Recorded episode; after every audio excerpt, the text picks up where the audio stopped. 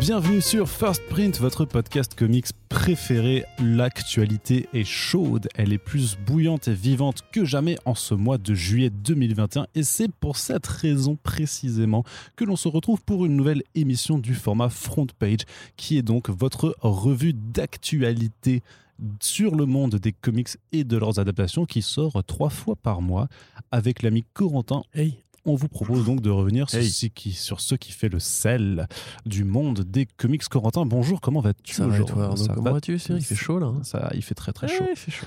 Il fait Un peu très, chaud. très- il fait très très chaud et on imagine que peut-être vous êtes en train d'écouter ce podcast à la plage, à la montagne, en tout cas en portant très peu de vêtements. Et si vous portez des vêtements, eh bien déshabillez-vous pour écouter ce podcast dans cette ambiance estivale. Badigeonnez-vous de crème solaire et faites comme Corentin bronzé pendant que vous enregistrez l'émission. Il fait chaud. Il fait très Il fait chaud, très chaud. Mais au-delà de ces Non, dit quoi? J'ai pas compris. au-delà de ces considérations estivales, Corentin, C'est moi quoi Qu'est-ce qui se passe? Eh bien, on va parler de comics. Eh bah allez. On va commencer avec d'ailleurs une unique news sur l'actualité VF, puisque bien entendu, pendant les mois de juillet et d'août, euh, les euh, éditeurs VF généralement prennent leurs vacances. Alors, il y a des comics qui sortent, il y aura bien sûr des annonces qui seront faites, mais c'est quand même une actualité un petit peu plus calme euh, de façon euh, générale, puisque l'on prépare la rentrée euh, notamment. Euh, et donc c'est c'est à partir de là qu'on va avoir euh, qu'on va avoir plein de, de choses à discuter. Mais quand même quand même une annonce assez importante euh, qui nous est parvenue euh, par les réseaux sociaux de Stéphane Beaujean qui est l'ancien directeur artistique du festival de la bande dessinée d'Angoulême et qui maintenant travaille aux éditions euh, Dupuis et notamment sur le label Dupuis euh, Vega qui est leur branche manga qui a donc annoncé que euh, Olivier Jalabert arrivait chez eux pour euh, donc aux éditions Dupuis pour faire de la création, grosso modo simplement. Il arrive en tant que, euh, que éditeur senior euh, sur de la créa en, bande dessinée. Et pourquoi ça nous importe à nous? Eh bien parce que Olivier Jalabert, c'était depuis fin 2014, début, début 2015, le, le directeur, le directeur de collection et le directeur BD du label Glénat Comics. Alors, en, ah, je dire, c'est comment dire, en l'état, il n'y a pas de souci à euh, se faire pour le label Glénat Comics, puisque ça fait déjà depuis quelques années qu'il est quasiment au point mort et que les choses ne devraient donc pas changer. En tout cas, c'est interrogé par nos soins. Olivier Jolabert euh, nous, avait dit euh, qu'il n'y aurait pas de recrutement, il n'y aura personne qui va pouvoir le, remplacer en tant que tel, mais que le label va continuer d'exister, mais dans sa voilure actuelle, c'est-à-dire avec quelques titres par an, tout simplement. De toute façon, c'est un label qui, qui a quand même eu pas mal de difficultés, euh, qui a été fondé. euh, alors, dans l'ancien temps, dans les années 2000, c'est d'abord euh, USA Comics qui, était chez, chez. Puis après, il y avait vraiment eu le label Glénat Comics euh, qui était, qui avait, euh, qui était arrivé. Alors, c'était euh, de mémoire euh, aux, alentours de 2012. Et à l'époque, c'était euh, Thomas Rivière qui en fait était éditeur indépendant, qui en fait s'occupait de ramener les titres, euh, les titres chez eux. Euh, avec, il y avait par exemple du, Fairy Quest, euh, Fanboys versus Zombies, euh, ce genre de, de, titres-là. Et euh, ensuite, en 2014-2015, Olivier Jalabert est arrivé pour devenir vraiment directeur éditorial là-dessus. Donc euh, Thomas River continue aussi d'apporter euh, certains projets. Mais c'est là-dessus qu'il y avait eu, vraiment une nouvelle impulsion, euh, parce que c'était à ce moment-là où en VO, maintenant, les titres du, Golden Age d'Image Comics sur l'Indé avaient complètement explosé. Donc c'est à ce moment-là que Jalabert avait ramené Sex Criminals, Lady Killer, non ça c'était chez Dark Horse, mais Sex Criminals, The Wicked plus The Divine, Lazarus de, de Greg Rucka. Voilà, toutes, euh, toutes ces séries, même The Infinite Loop hein, de Elsa Chartier et Pierre Collier dans la, du coup, dans de la créa française. Enfin, de la créa, c'est pas, ils l'ont pas créé, mais ils, l'ont, ils ont décidé, ils ont décidé de, l'éditer après le- leur, euh, leur, leur crowdfunding euh, réussi. Puis, entre-temps, bah voilà, il y a eu plein, plein, plein de titres, en fait, euh, qui, euh, qui sont arrivés. Euh, d'autres qui, euh, qui sont, enfin, dont il y a eu un seul tome, mais qui n'ont pas trouvé forcément un preneur. Pas mal de séries au long cours, comme par exemple Harrow County, euh, euh, qui en VO fait 8 tomes et qui a dû s'arrêter au quatrième. Donc, en, fait, voilà, beaucoup de titres de Image et de Boom, de Honey Press, de Black Mask Studio aussi. Il y avait Never Go Home qui était sorti chez Black Mask, qui était excellent. Euh, bon, qui n'a jamais eu de suite en VO non plus, mais, euh, mais voilà, c'est-à-dire qu'à un moment, peut-être que, que Glenna avait envie de sortir euh, Black, tu sais, le, le- le titre, Ouais, le titre stylé de, de Black Mask Studio. Et donc, au fil des années, quand même, on avait pu voir que beaucoup des séries qui, qui, qui avaient commencé ne trouvaient pas fin, c'est-à-dire que tous, tous n'avaient pas le, le destin d'un Wicked plus Divine ou d'un Letter 44, ou voire même de Lady Mechanica, au final, qui a été aussi euh, voilà un très très gros succès donc euh, de, ce comics de, Joe Benitez. Et donc au fur et à mesure des années, donc euh, déliquescence un petit peu du, label qui s'est fait plus petit. Alors on sait aussi de nombreuses discussions qu'on avait pu avoir dans, dans le milieu de l'édition qui avait quand même eu pas mal de... de, on va dire de surenchère en fait sur, sur les licences de titre image parce que peut-être à tort que euh, plusieurs éditeurs en fait ont cru que ça allait être vraiment être le, le nouvel Eldorado de, l'édition en France, le, le comics indé. Alors ça, ça n'est pas passé. Et on sait très bien qu'il y a eu clairement des titres qui ont été payés beaucoup trop cher en, termes de, de, de, de contrats par rapport à euh, ce qu'ils ont pu rapporter en France. Donc euh, Corentin, Glénat Comics, euh, c'est pas la fin techniquement, mais c'est quand même une nouvelle forme de fin pour un, pour un label qui a quand même eu, euh, alors qui a quand même quelques très très belles propositions dans son catalogue, mais qui a eu du mal au final à passer, à passer la décennie euh, 2010-2020. Bah, je pense que tu as énuméré un peu euh, ce qui, ce qui, ce qui n'a pas été, entre guillemets. C'est-à-dire qu'il y a beaucoup, effectivement, d'éditeurs qui se sont investis trop vite et avec trop de moyens dans un créneau qui, en fait, on s'en aperçoit de plus en plus, euh, a du mal à grossir, en fait. Le, Mm. le comics a du mal à, à attirer de nouveaux lecteurs. Franchement, j'ai, euh, je, suis, allé faire quelques recherches euh, là, euh, juste après cette annonce sur, sur le forum Sanctuary, qui est quand même un forum en activité depuis, euh, depuis plus de 10 ans. Et en fait, déjà au niveau de 2012-2013, en fait, Thomas Rivière postait sur ce forum pour annoncer le- ses nouveautés et tout ça. Et il y avait déjà ce discours de toute façon, on fait des petits, euh, des, enfin, on fait pas de gros titres et tout ça, on n'y va pas à fond parce que c'est un, milieu de niche, que c'est très dur de se faire de la place quand t'es pas dans les majors ou que t'as pas des grosses licences. Et c'était quand même un, discours qui avait un petit peu changé quand, Jalabert est arrivé, parce que là, du coup, il a fait quand même dégainer les gros chèques en disant bah, nous, voilà ce qu'on veut, c'est les gros titres indés, c'est les gros auteurs, c'est ce genre de choses-là. Oui, notamment pour Sex Criminals, qui a priori a été un des achats les plus, euh, les plus chers de cette période-là. Euh, Enfin, après, voilà, il faudrait définir ce qu'on appelle cher dans la BD américaine et française. Mais pareil, il y avait aussi euh, l'échec de la licence Power Rangers, je crois. Bah, Euh, Du coup, ouais, c'est un autre, une autre licence. C'est vrai qu'il y a eu, ils ont pris, pris la licence, mais c'est vrai qu'il y a eu le- Ouais. les quatre tomes de la série principale euh, et euh, donc euh, qui était mené par Kylie Higgins et puis aussi le spin-off euh, Power Rangers Pink. c'est ça. mais ça n'a Et pas, voilà, ça n'a c'est pas suffi. ouais. Ce qu'ils ont expliqué, c'est que grosso modo, là encore une fois, les sommes étaient trop importantes parce qu'il y avait deux montages financiers à, à opérer entre Hasbro et euh, Boom. Euh, oui, Oui, Boom, oui, Boom Studio, ouais. Et euh, au final, voilà, c'est une série d'échecs, euh, ou en tout cas d'argent mal dépensé, on va dire, qui fait que bah, aujourd'hui, Glénat Comics, euh, c'est ce que c'est, quoi. C'est-à-dire qu'il y a effectivement un bel historique, un beau catalogue. Mais euh, c'est vrai que le départ de Jalabert, moi, me donne pas particulièrement euh, l'envie d'y croire à nouveau, surtout s'il n'est pas remplacé.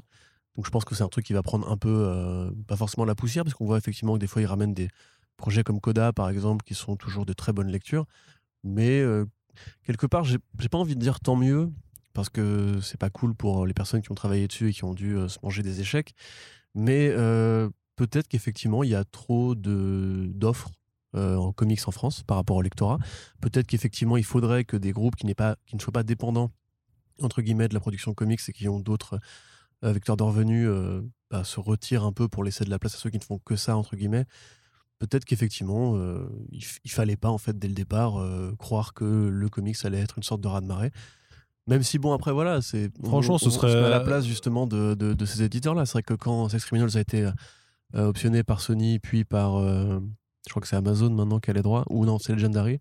Euh, ils pensaient cer- cer- certainement qu'il y aurait une série télé ou un film qui permettrait de, faire des vases communicants, comme ça a pu être le cas avec The Boys euh, ou plus tard euh, d'autres euh, adaptations du même style. Maintenant, ouais, voilà, enfin, moi je suis content si tu veux avec mes, mon relié euh, Infinite Loop signé par Pierrick et Elsa et, euh, et mon relié Sex Criminal signé par Matt et c'est Kelissou. Mais derrière ça, euh, en plus c'est dommage que je trouvais que la proposition, même la fab était jolie, tu vois, le, le Glénat Comics tel qu'il s'est lancé, on va dire entre guillemets entre 2014 et 2015, il y avait quand même justement ce côté blanc qui cassait un petit peu justement par rapport à Urban. Et ses codes couleurs, pareil, comme entre, guillemets Urban, sur les, les, les titres, entre guillemets. Donc, euh, c'est un bel échec, on va dire, mais ça reste, à mon sens, effectivement un échec qui n'est pas lié euh, à leur travail à eux, mais qui est lié simplement à la, dimension du marché, la curiosité du lectorat et les prix qui ont été investis. Donc, euh, bah, euh, plein d'amour à Jalabert dans sa nouvelle aventure et espérons peut-être que, éventuellement, dans 10 ans, le marché aura changé, qu'il y aura davantage de place à prendre euh, pour ces, gros-là. Puis ce qui est intéressant aussi de voir, c'est qu'il y avait quand même eu quelques expérimentations, alors qui ont été plus ou moins réussies, mais qui ont eu au moins le mérite d'exister, comme la façon dont, euh, dont Jalabert a, a mené le label Login, où au départ, c'était quand même l'idée, c'était d'avoir des publications au format souple, alors un peu plus grand format, c'était pas des souples petits formats comme ce qu'on a avec les, les, Urban Link ou les Marvel Next Gen de, Panini. Donc plus grand format en souple et qui était beaucoup moins cher. C'est-à-dire quand même qu'on revient souvent un peu sur la, la, question du prix des comics qui est quand même fixe, fixé un minimum de 15-16 euros maintenant, où là c'était 12 et quelques, c'était 13 euros, donc c'était vraiment pas très cher par rapport au reste de la production et qui avait quand même permis de ramener certains titres de Archie Comics. Euh. Justement, c'est ce que j'allais dire. Je vais me corriger. Effectivement, il y a quand même eu un gros échec pour moi qui était la façon dont euh, Glenna a abordé le catalogue Archie. C'est-à-dire que Bon, Riverdale, effectivement, n'est pas connecté directement à une BD Archie. Il n'y a pas une BD Archie qui a cette tonalité sombre, euh, un peu sexy, etc. Bon, le fait d'avoir ramené le volume de Mark Waid, probablement que parce que Mark Waid, c'était assez logique de le faire. Bah, Mark Waid est Fiona Staples quand même. Oui, mais par exemple, Killing Adventures, tu vois, qui est pas sorti au même temps que la saison 1. Euh, oui, ça, ça, ça là, il y a une erreur de là, il y a une erreur de timing, par contre. Une grosse erreur, parce que mm. quand il est sorti, tout le monde s'en battait un peu les couilles, j'ai l'impression. Et pareil pour Afterlife. Bon, là, je pense qu'ils ont dû vouloir attendre de voir si euh, Roberto Aguirre Sacasa allait se motiver pour reprendre la suite.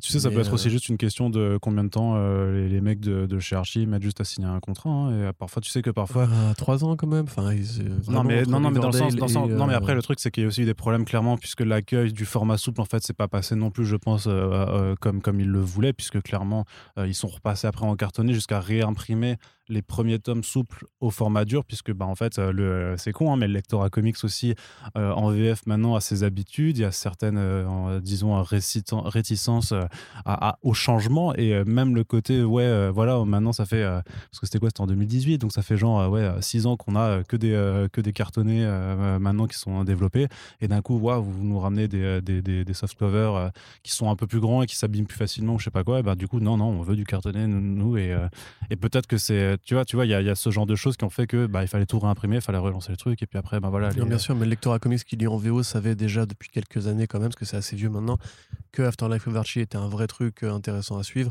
Ça avait été évoqué par beaucoup de, membres de la presse euh, comics française, on va dire. Euh, le, fait de ne pas l'avoir importé, alors que justement ça peut permettre de, parler à une autre cible que les fans de Riverdale, à mon sens, c'était une erreur. Après, moi, le format souple, ça me va, tu vois. Enfin, j'ai toujours mon petit Betty Veronica à la maison. Et je le chéris d'amour, voilà. Oui, non, je te le rendrai pas. Ouais, je sais. Mais, euh, mais voilà, typiquement, euh, je pense que ça, par exemple, c'était une erreur. Parce que on sait maintenant que Netflix fait du bien euh, à l'édition quand il y a des tirs groupés, on va dire. Hmm. Et bah si, de fait, il y a quand même eu beaucoup de, de, rebonds. C'est pas, mais c'est pas systématique, c'est pas systématique pour toutes les séries parce que pour tous les Umbrella Academy achetés, effectivement, il y a plein de Perfection qui sont allés au pilon, tu vois. Oui, mais quand Chilling est sorti, c'était quand même déjà un succès. Tu vois, hmm. en termes de série télé. Et la bande dessinée était de qualité. Euh, je sais par exemple que, ben, exemple à la con, mais Océane l'a lu, par exemple, justement après la saison 1. Euh, pas du coup en VF, mais euh, ça, je pense que ça aurait pu peut-être débloquer des trucs ou quoi. Bon, les Rangers, c'est plus compliqué à mener parce qu'il y a plus grand chose qui se fait pour les adultes, on va dire, qui ont, qui ont l'âge de consommer du Power Rangers. Même les Tortues Ninja, on sait que c'est pas forcément le succès qu'on aimerait que ce soit. Donc voilà, enfin, je, je pense qu'à mon avis, il y a peut-être des trucs qui auraient dû être mieux gérés, en tout cas par rapport à cette franchise-là, mais Enfin, le souple, précisément, je vois pas en quoi c'est un problème, à mon avis. Enfin, c'est des, des jolis BD euh, qui sont agréables au toucher. Euh, enfin... C'est plus fragile. De fait, dans, les, dans les, librairies, c'est plus, plus fragile. Et il y a, après, c'est vraiment aussi des, des, habitudes maintenant de consommation de, de lecture et, et, ce, et, ce, genre de choses-là. Après, il y avait aussi comme dit aussi des expérimentations pour faire du comics, alors soit à la française, soit en fait sortir des comics dans d'autres dans d'autres labels ou dans d'autres collections. Moi, j'ai notamment en tête quand même Il faut flinguer Ramirez, qui était un énorme succès pour le coup, euh, qui, qui, qui était hein, euh, un peu estampillé Glena Comics au départ, puis qui, qui, s'est un peu, euh, on va dire, émancipé du, du, label, ou même par exemple Mercy de, de Mirka Randolfo, qui a eu un découpage euh, en, en, album façon franco-belge de deux numéros à chaque fois pour avoir un truc en, trois tomes et qui clairement dans les rayons des librairies par du coup ne, ne se retrouvait pas à côté des autres comics. Donc après c'est peut-être aussi de voir par cette évolution, peut-être une forme de prise de conscience que merde, en fait, on a un problème avec le comics en France juste sur l'appellation et sur l'objet comics identifié comme comics, et, euh, et, voir qu'avec avec ces, ces, dernières années, en fait, bah, ce que faisait euh, Olivier Jalabert, c'était peut-être d'essayer de sortir le comics du rayon comics de la librairie, ce qui est quand même un, thème qu'on a pas mal abordé euh, ces dernières années, euh, que ce soit avant sur les podcasts Comics Blog ou, ou, maintenant avec, avec First Print, tu vois, de dire qu'il y a de la BD, euh, en fait, qui vient des États-Unis, si tu la sors vraiment dans le format euh, identifié comme comics américaine et que les représ ne font pas leur boulot ou le, le, font pas assez bien ou que les libraires ont du mal à comprendre, bah, ton bouquin, il va se retrouver dans le rayon comics au milieu de plein de trucs de super-héros et les gens ne vont pas y aller parce que pour l'instant en France, on a ce problème-là avec, avec ce lectorat. Bon après, je sais pas si c'est spécifique, au, enfin c'est quelque part si spécifique aux comics, mais à mon avis, c'est pas le mot comics qui fait peur aux gens. Non, mais c'est l'objet, l'objet l'identifier lui-même comme comics, tu vois, vraiment. Oui, non, mais c'est pas la question. Enfin, je veux dire, euh, les gens regardent euh, Sabrina, les gens regardent Riverdale, les gens ont regardé les Power Rangers quand ils étaient gamins, les gens aiment les films de super-héros. Euh, je pense que c'est juste soit de la paresse, soit un manque de pédagogie, soit juste simplement les loisirs qui évoluent, la façon dont on appréhende justement ces loisirs. Donc, ils sont mis en avant par la, la culture grand public Est-ce qu'il y a tant de youtubeurs BD que ça? Est-ce qu'il y a tant de, de, de place laissée en, à ces fait, en, en fait, dehors du manga et de l'animation japonaise? en, fait, il y en a, mais le problème, c'est qu'ils vont parler, si tu veux, à, toujours au même cercle de personnes et qu'il y a clairement un problème de, de plafond de verre de l'audimat. C'est-à-dire que tu prends par exemple, je sais pas, un mec comme Captain Popcorn, euh, lui, son créneau, c'est typiquement le cinéma geek, on va dire. Donc il peut faire des renvois à des bandes dessinées, mais ça va toujours être un peu les mêmes. Euh, même un mec que j'apprécie pas spécialement, un mec comme Durendal, par exemple, avait, cité les, influences de Christopher Nolan dans sa trilogie. Après, est-ce qu'il y a vraiment des rebonds qui se font par rapport à ça? Est-ce que vraiment on n'a pas, nous, en fait, en tant que Français, l'imaginaire que comme manga égale Dragon Ball Z, euh, enfin, pour notre génération en tout cas, ou pour celle de nos parents, euh, l'inverse, les comics égale super-héros, et donc quand tu n'as pas une offre de super-héros, c'est beaucoup plus compliqué de te placer. Oui, bien sûr. Ce qui pour moi est une, enfin c'est un problème multiple, mais je pense que c'est pas un problème qui est irrésolvable et euh, il suffit en fait simplement d'investir aux bons endroits, quoi. Mais c'est un autre podcast là qu'on démarre. Mais... Tout à fait, mais vu que c'est la seule news VF et tout, c'était important d'en discuter un petit peu et d'en débattre, et notamment parce que on va euh, proposer euh, là dans, les prochains jours un, podcast avec Xavier Gilbert, qui est critique BD, journaliste pour le site du Neuf, l'autre bande dessinée, qui a rédigé un, rapport complet pour le CNL, le Centre national du livre, qui s'appelle Panorama de la bande dessinée.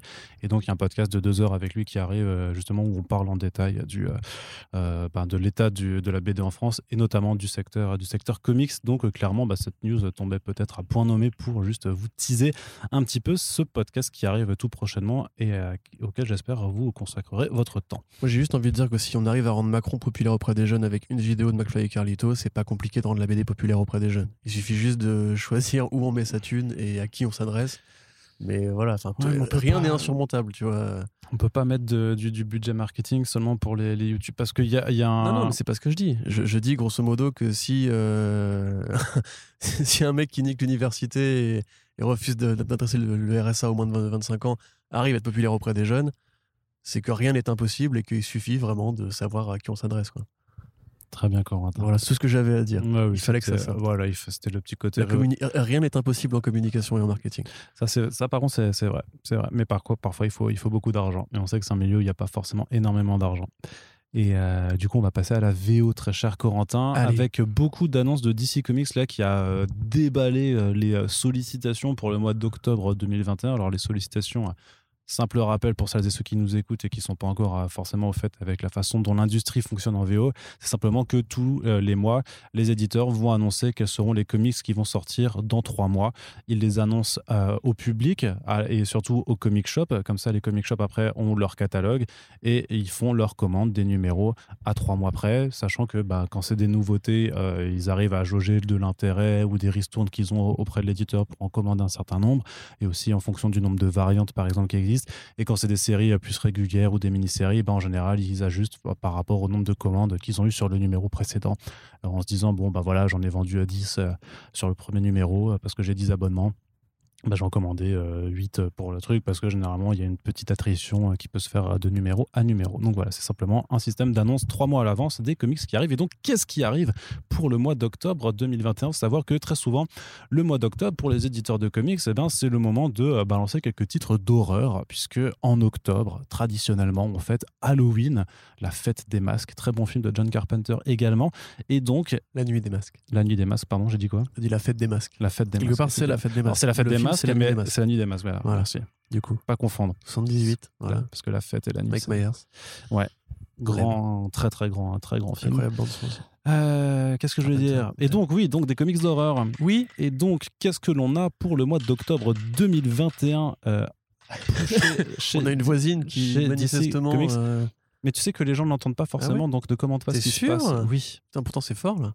oui, mais ne, com- ne Parce commente que pas. tu t'es arrêté, en fait. Bah oui, Voilà, spontanément. Bah c'est chiant. Ouais, je sais. Allez, on reprend. Vilain. Je disais, qu'est-ce qui nous arrive du côté de chez DC Comics? On a deux titres qui arrivent avec euh, Matthew Rosenberg à l'écriture et James Tynion Ford qui se greffe aussi. Euh, D'un côté, Task Force Z, euh, donc euh, voilà une Suicide Squad avec des zombies, et de l'autre côté, DC versus Vampires, donc avec des vampires, Corentin. Oui, bah. Alors, Task Force Z, on va dire que c'est vraiment une série qui, pour le coup, a plus la gueule d'une sorte de projet de. Une sorte de projet d'ambiance, on va dire, où on teste un petit peu de voir si. euh, il y a encore des gens qui justement arrivent à mordre à l'hameçon de ce côté Halloween égale les monstres et euh, quelque part de capitaliser aussi sur le succès de Deceased qui a montré quand même que euh, effectivement les zombies et enfin plutôt les infectés prenaient une petite place encore dans l'imaginaire contemporain et que les super-héros n'y étaient pas hermétiques. On se rappelle, hein, Deceased, donc Tom Taylor, euh, plagiat de Marvel Zombie, mais en un peu mieux, et euh, qui a inspiré ses propres clones avec Dynamite, par exemple, euh, et la série Dynamite. Euh, donc là, en l'occurrence, effectivement, c'est dans le canon, a priori, donc ça se passe après l'attaque à l'asile d'Arkham, donc qui est un des événements fondateurs de la Gotham City de Future State. De Infinite Frontier. Oui, de Infinite Frontier. Mais oui, enfin, tout ça reste assez canonique, en fait, donc on peut effectivement tisser des parallèles. Et des, des super vilains qui se sont retrouvés assassinés, en fait, vont revenir à la vie, donc devenir des morts vivants menés par le Red Hood et qui vont chasser une équipe aussi de, super méchants zombies. Donc Task Force Z, Task Force Z, pardon, comme Task Force X, donc la Suicide Squad, on va dire des zombies. Bon, Rosenberg, effectivement, moi je trouve qu'il n'était pas mauvais sur son grifter. Il s'est un peu repris en main depuis quelques temps. Là, ça fait quand même très Arkham Knights euh, 2, on va dire. C'est compliqué quand même de s'emballer parce que même si Rosenberg effectivement a pu prouver qu'il était bon avec les héros porte-flingue, il est quand même meilleur sur les héros en solo, comme sur Hawkeye Freefall ou encore une fois le Grifter, que là un titre d'équipe où en plus il y aura Bane, euh, où il y aura le Arkham Knight, qui est un personnage qui est vraiment, je pense, l'une des plus mauvaises idées de DC de ces dix dernières années. Euh, Est-ce que vraiment on a envie de ça? Je suis pas sûr. Il me semble que c'est pas un artiste dégueulasse, euh, cela étant, au dessin. Tu ne sais pas Tu, tu te souviens pas C'est pas grave. Euh, bon, et sinon, l'autre projet qui est peut-être. Alors, Eddie Barrows, oui, bien sûr. Eddie voilà, c'est oui. exactement, bon, détective comics. Eddie Barrows euh, du Nightwing en New 52, ouais, effectivement, le Detective Comics euh, de James Tynion Ford. euh, euh, non, bah non, qu'est-ce que je rentre? Bah si. Si, c'est ça, oui, c'est ça. tout à fait, C'est ça, à qu'il avait- fait, il, il alternait avec Alvaro Martinez, euh, Ouais, effectivement. Très bon, très bon numéro en- sur euh, Clayface pour le annual. Ouais, justement. Bah, après, il a fait, euh, il a fait, c'était un peu moins joli par moment, mais il avait fait aussi le Multiversity euh, présent Terre X là, euh, du coup, qui était sur la, la, la Terre donc où le, le, le Reich a, a gagné la Seconde Guerre mondiale. C'était quand même plutôt joli, quoi, assez, euh, assez. euh, Ouais, puis il a fait aussi, euh, euh, aide-moi, euh, le numéro Future State sur la, la, la, la Team Drake. tout à fait. Ouais, qui était pareil, pour le coup, beaucoup moins joli, mais c'est vrai qu'il a quand même un sens de, de l'usage de la couleur, des silhouettes, euh, même un peu du découpage qui est pas, qui est pas dégueulasse. Donc voilà, ça reste quand même euh, une, une équipe relativement. C'est des salariés solides, on va dire. Ouais. C'est des mecs qui, qui font du travail de commande généralement en mainstream, euh, qui sont rarement totalement décevants, à part Rosenberg qui a vraiment une très mauvaise période sur le Punisher et sur les X-Men. Euh, et, et sinon, du coup, DC versus Vampires, alors là, c'est plus intéressant parce que euh, bah, c'est une, du coup une maxi-série en 12 numéros qui, pour le coup, est Oui, hors c'est vrai. continuité, Ouais. qui est vraiment pour le- un- une sorte de spin-off inavoué de Deceased, puisque on remplace les zombies par des vampires. C'est les héros de DC Comics qui vont affronter des vampires.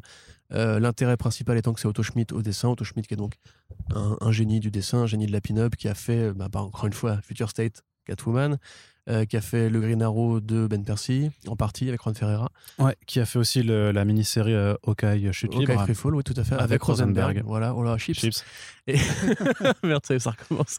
Mais euh, donc, du coup, voilà, c'est effectivement un assez beau roster. Alors, c'est vrai que le, le Batman de James Tynion Ford n'est pas extraordinaire. Il est même assez mauvais, je pense. Mais là, c'est un peu de l'horreur. Et puis, il aura une liberté créatrice. Il n'y aura pas, probablement pas l'envie, justement, de faire un truc euh, euh, qui devrait assumer une continuité. Donc, probablement beaucoup de morts, probablement beaucoup de combats.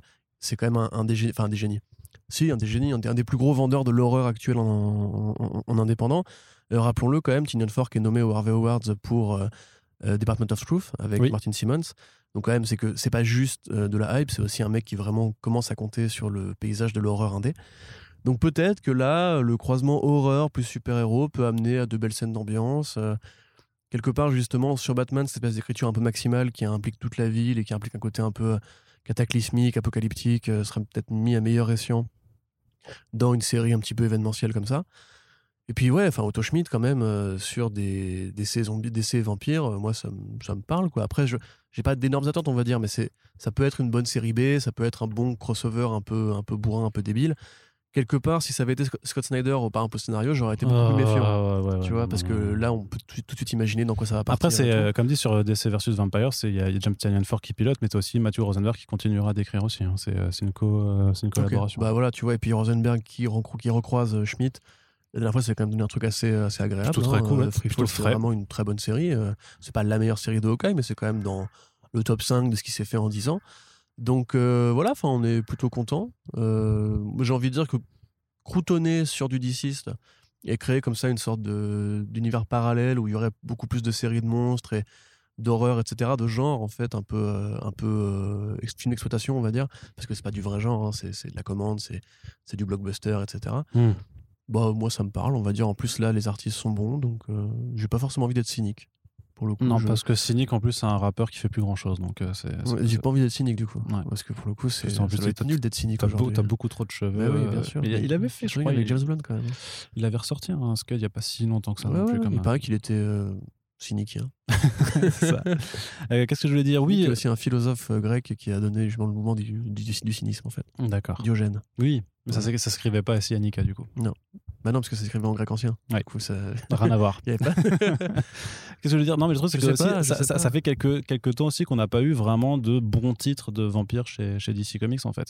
Tout simplement. Alors, t'as American Vampire chez Vertigo. Oui, voilà. Je veux dire, mais de- non, non, parce que moi, je pense, je pense à une série en particulier, c'est le High Vampire du début des New 52, où justement, on avait découvert Andrea Sorrentino à, à l'époque, Ouais. et qui était, non, si, si, qui Ah, était mon meilleur souvenir. euh, Franchement, c'était hyper Je bien, sais que vous, vous étiez fan à ce moment-là, ou Demon Knight, tout ça. Moi, j'avoue, c'est une partie de. Ah, Je j'ai pas compris, en fait, de New 52 ce que ça. C'était ça toute la partie, c'était toute la partie dark de, des New 52 qui était excellente en fait. Ouais, mais, mais c'est à l'extérieur, ça. Enfin, c'était vraiment même pas limite. euh, Ça concernait pas le reste de l'univers, tu vois. Ça Non, bah parce que c'était parce que c'était comme pour Prez euh, quelques années plus tard, c'était juste une relance du concept High Vampire en fait de enfin du, du titre parce que un- High Vampire c'est un vieux titre aussi des années euh, 70 et quelques tu sais à l'époque où tu avais Mhm. en face tu avais Tomb of Dracula et donc euh, chez DC tu avais High Vampire et il avait il l'avait juste réimaginé euh, voilà dans, dans un contexte beaucoup plus moderne mais tu avais Andrew Bennett du coup avec cette histoire de vampire et de, qui qui euh, et de sa, de sa dulcinée, de sa dulcinée, et avec euh, voilà ces vampires là qui, euh, qui, euh, qui menaçaient de, de détruire le monde et lui qui essayait d'être un peu le vampire renégat. Enfin, c'était hyper bien. Et puis c'était vraiment Andrea Sorrentino qui, qui explosait déjà avant d'a- d'atterrir sur Green Arrow. Et euh, voilà, c'était quand même un très très bon titre pour qui aimait bien Mm. les vampires. Pour le coup, c'était pas du tout de la c'était un vrai récit de genre, même si ça s'inscrivait dans euh, la vague New 52 euh, de, de DC. Donc, je t'avoue que moi, ça me manque un petit peu d'avoir ce, ce Mm. genre, ce genre Sinon, de il y avait fulgurance. iZombie chez Vertigo, euh, Chris Robertson, Michael Red, c'est extraordinaire. Oui. Même en série télé, c'était pas ouf par contre. Non, Tu vois.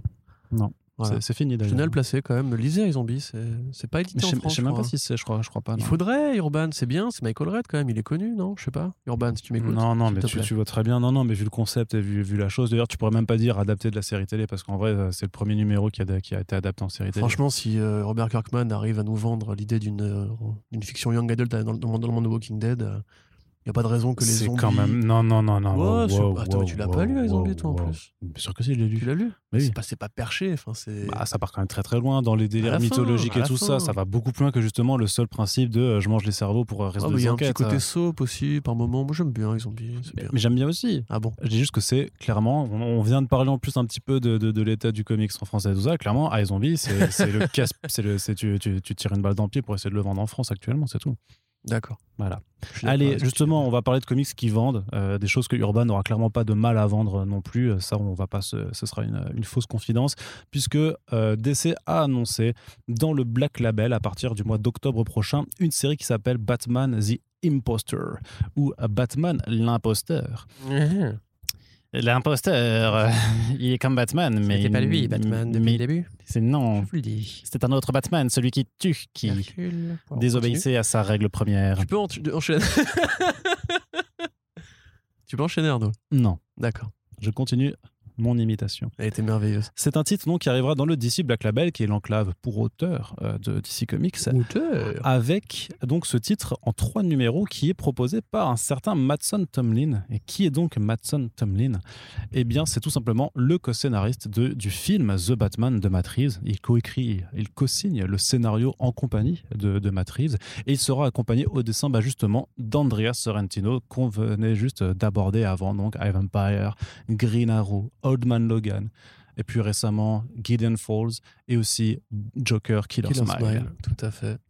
Donc formidable artiste italien qui euh, voilà qui nous régale depuis euh, des années. Et donc qui va signer voilà ce Batman à l'imposteur donc une série en trois numéros qui euh, donc trois numéros de luxe hein, trois numéros cadencés à 48 pages et tout ça. Comme ça ça fera un joli album d'ailleurs. Un album qui est déjà annoncé pour février 2022 chez Urban Comics puisque là ils ont vraiment fait les choses en grand avec une annonce simultanée communiqué de presse à la fois pour bah, pour les États-Unis et pour tous les pays en fait dans lesquels ça sortira puisque la, sortie de l'album est, est conjointe un petit peu. J'ai l'impression qu'il y a une il y a une meilleure organisation de en ce moment avec aussi les branches à l'international parce que déjà pour tu sais pour l'anthologie Batman the World il y avait un communiqué euh, conjoint et tout Mm, ça Tout à fait. ouais. Euh, alors c'est pour un titre c'est pour un titre qui sort directement en album et qui a qui a droit à une Ouais, après Batman the World avait des artistes aussi français Voilà. dans l'intérieur, donc ça pouvait faciliter. euh, Jusqu'ici, il me semble que c'est la première fois, enfin l'une des premières fois, Urban vraiment annonce, euh, ça sort et en même temps que l'annonce aux États-Unis. Ouais, ouais, c'est enfin assez rare en tout cas. C'est vraiment assez rare. J'ai pas le suivi exact pour être pour t'assurer que c'est la première fois, parce que je pense qu'il y a déjà eu d'autres un peu effets, mais en tout cas c'est ça devient Peut-être peut-être des K3. remarque. peut-être peut-être plus régulier. Et donc voilà, donc ça arrivera déjà en février 2022. Ce qui tombe plutôt bien puisque le film The Batman sort en mars 2022. Ah bah, donc euh, j'ai envie de dire que euh, clairement euh, il y a un bandeau euh, Batman l'imposteur, le comics Batman écrit par le scénariste du film Batman qui a inspiré les comics Batman. Il y a quelque chose à faire. Vraiment en termes en de marketing là on tient quelque chose. Et donc qu'est-ce que c'est le concept? Ben, C'est tout simplement de nous emmener dans une Gotham City euh, a priori ultra réaliste. C'est-à-dire que vraiment, on est vraiment avec une vision de Batman, il est là, il te met une patate, il te casse, il te casse les dents, et ben tes dents elles sont cassées définitivement quoi. Et à l'inverse, Batman, il se prend une tire de bastos, dans, il a oublié de mettre son gilet pare-balles, enfin son armure machin, ben il, va douiller très très sévère. Donc voilà, une Gotham City très brutale, très violente, dans laquelle en fait, euh, bah, les dirigeants de la ville n'apprécient pas vraiment les actions hein, d'un Batman encore assez euh, assez débutant, puisqu'il est en activité que depuis un an à se demander même si ce ce serait pas clairement un, comics qui se situe dans la continuité euh, de, des, des Batman de, de Reeves. Donc ça sera un petit peu à, vérifier, je, je, suppute simplement. Et donc, un autre justicier va, va arriver, enfin, un autre personnage va arriver qui clairement se fait passer aussi pour Batman, à une différence près, et elle est fondamentale, puisque ce faux Batman tue. Euh, donc, c'est peut-être un truc de multivers avec le Batman de, de, de Zack Snyder qui arrive dans, dans cet univers. Et ça, c'était facile comme van.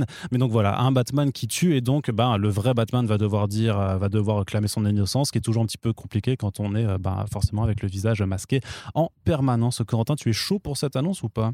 Mais en fait, je suis désolé, mais du coup, tu m'as complètement matrixé. Euh, imagine, c'est vraiment ça. Non, Je- non, mais mais non, mais- non, mais imagine parfois, l'ambition que ce serait, genre de régler le cas du Batman de, de Ben Affleck en le faisant affronter le Battinson. Ce serait extraordinaire. Quoi. Non, ce serait naze. Ce serait, ce serait trop bien. ouais. Ce serait Ce serait trop bien. Genre, il lui casserait la gueule. et tout. Mais euh, alors, oui, c'est plutôt une. En fait, c'est à la fois une bonne annonce et une mauvaise annonce. Euh, déjà, c'est bien, effectivement, d'avoir Sorrentino sur du Batman. Les premières planches sont déjà magnifiques. Euh, ouais, il a montré avec Killer Smile et Smile Killer, enfin, le quatuor de numéros, qu'il était très fort euh, sur Gotham City, qu'il avait très bien compris la psyché, par exemple, du Joker et comment euh, dessiner un univers qui pourrait être vu par ses yeux, on va dire. Avec euh, en plus euh, cette espèce d'usage, une très bonne idée de Jeff Lemire avec Mr. Smiles, euh, l'espèce d'allégorie euh, de l'enfance euh, qui, qui s'invite dans le Joker. Euh, donc ça, c'est plutôt une bonne chose. Matson Tomlin, j'avoue, je ne sais pas ce qu'il a fait. C'est un peu le problème, c'est quand il a été annoncé, tout le monde était un peu, sur- un peu surpris parce que c'est un scénariste roumain qui a tout travaillé sur des courts métrages. Et euh, j'ai pas vu pourquoi Matt Reeves l'avait engagé. J'ai pas vu s'il lui-même était fan de son travail, s'il s'était proposé, si Warner Bros avait dit il nous faut du renfort. Lui, il a écrit En un cas, script. toi, euh, Tomlin aime beaucoup Batman, en tout cas, clairement. ah bah ça, j'en doute pas une seconde, parce que finalement, la réflexion est assez intéressante. Un Batman comme ça, réel, euh, qui qui a toujours été une sorte de piste de réflexion pour beaucoup de scénaristes. Christopher Nolan euh, s'en était un peu occupé. Bon, ce Batman réel était quand même encore assez, euh, assez surréaliste. Euh, Batman Earth One aussi avait des, occurrences de réalité. Enfin, c'est-à-dire que le Bat-Signal était un, téléphone, enfin un flip phone. Euh, Batman, son grappin ne marchait pas, etc. Enfin, il y avait quand même des tentatives de, remettre Batman à un, plan de réalité justement plus normal. Euh, là, si ça peut être bien violent et bien sombre, pourquoi pas. C'est intéressant aussi que DC ne mise pas justement que sur le, la concordance euh, des sorties avec euh, The Batman, puisqu'ils auraient pu mettre le même costume, par exemple, euh, que celui de, de Pattinson. Euh, ils, ne, le font pas, c'est intéressant. Donc, ils laissent quand même à Sorrentino le droit de créer son propre univers graphique. Maintenant, c'est aussi une annonce qui est un peu moyenne, puisque, encore une fois, c'est toujours du Batman.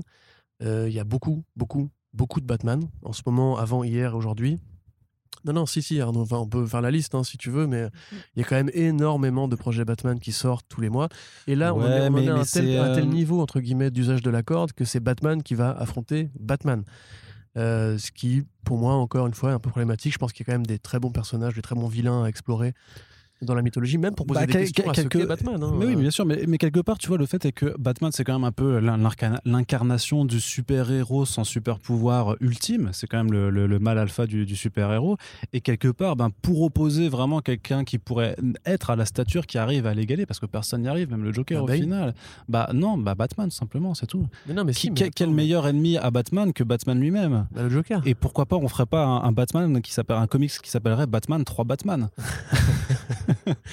Bah tiens, ça, ça, ça, ça, c'est un, très, bon- très- un très bon exemple. C'est il y a tellement eu de Joker qu'à la fin, le Joker lui-même devait euh, se, tripler pour euh, justifier justement qu'on pose enfin des questions au personnage. Mais euh, moi, il y a plein de vilains que j'ai envie de revoir. Y a, ça fait combien de temps qu'on n'a pas eu un vrai arc avec Double Face, par exemple un, arc, je- j'entends vraiment majeur, qui marque les esprits, etc. Azrael dans White Knight, c'était une, plutôt une très bonne utilisation. Ouais, c'est vrai. Euh, Azrael, pareil, qui pose des questions à Batman, puisque c'est Jean-Paul Vallée qui. lui, Mais, a euh, mais euh, cela dit, tu vois, c'est- vraiment ce- ce- ce- cette histoire de c'est un mec qui a le costume plus ou moins de Batman, mais qui tue, qui utilise des armes ou je sais pas quoi.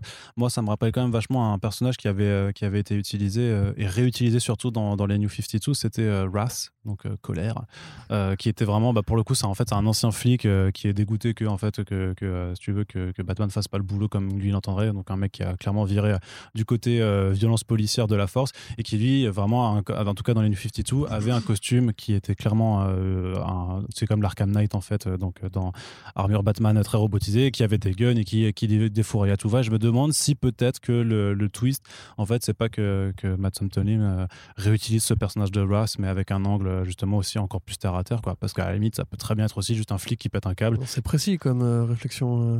bah, c'est parce, que moi ce personnage m'inspire vachement ça tout simplement Bah, je sais pas. Après, Après, parce que peut-être que j'ai peut-être que j'ai juste euh, un seul truc en tête et euh, parfois je vois des trucs avec Two-Face et je fais ah, c'est peut-être peut-être. c'est peut-être Ras quand même qui est, Peut-être, qui est hein. déguisé en Two-Face et tout.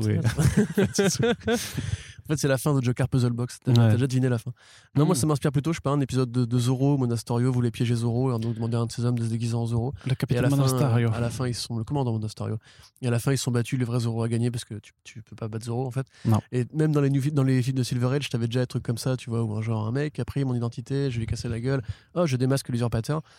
Bon, écoute, le scénario, forcément, c'est compliqué de juger encore une fois parce que Tom Lynn, on ne l'a pas encore beaucoup vu, beaucoup croisé. Euh, moi, j'ai envie de dire que j'ai, et c'est vraiment une réflexion de merde, j'ai toute confiance dans le film The Batman, donc j'ai pas envie de gâcher la fête. J'espère que Tom Lynn est talentueux, sinon Matrice ne l'aura probablement pas pris. Euh, J'espère que ce sera bien et du Sorrentino sur du Batman. De toute façon, je vais acheter euh, ce bouquin, forcément. Mais j'aimerais voilà, j'aimerais juste éventuellement que là, on part quand même l'année prochaine pour une grosse année Batman, puisqu'il Ouais. y aura à la fois The Flash et euh, Batman, The Batman Ouais. et d'autres trucs, parce qu'il y, aura toujours du Batman partout. Ouais. Euh, Peut-être éventuellement, voilà, là on est quand même dans l'année de Wonder Woman.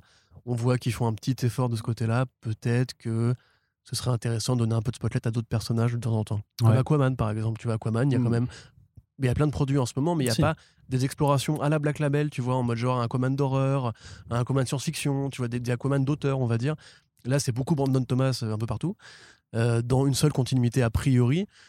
Tu vois, ce serait intéressant de faire du genre avec Aquaman, par exemple. Je sais pas, je, je lance une idée comme ça au hasard, mais il y a plein de personnages que tu pourrais mettre en avant en dehors de Gotham City. Derrière ça, en tant que projet, si on ne critique pas ce qu'il n'est pas, ça m'intrigue. Ok.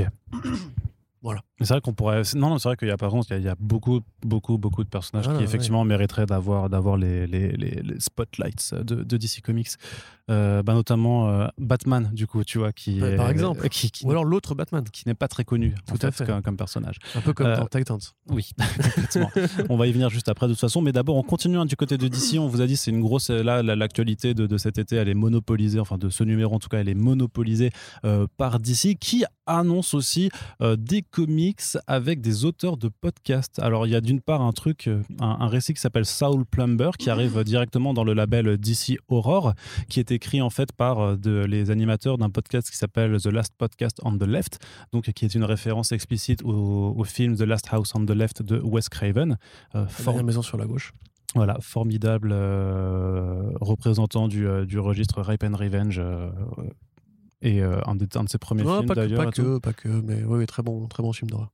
Toujours cette, scène où quand les parents se vengent, c'est assez, assez, Eh, gna, assez gna, ouf. hein. spoil pas pour les Oui, gens. je ne spoil pas, mais euh, voilà. Regardez-le, c'est très bien. Et donc ensuite, euh, Batman The Audio Adventures, qui est en fait un podcast qui s'appelle comme ça, qui est du coup une adaptation Hey, de comics Batman, sauf que c'est le Batman, enfin c'est le Batman en podcast qui se retrouve adapté en comics, alors que lui-même est dérivé des comics. Donc c'est un peu un formidable exemple de l'Ouroboros, ce, ce serpent qui se mord la queue.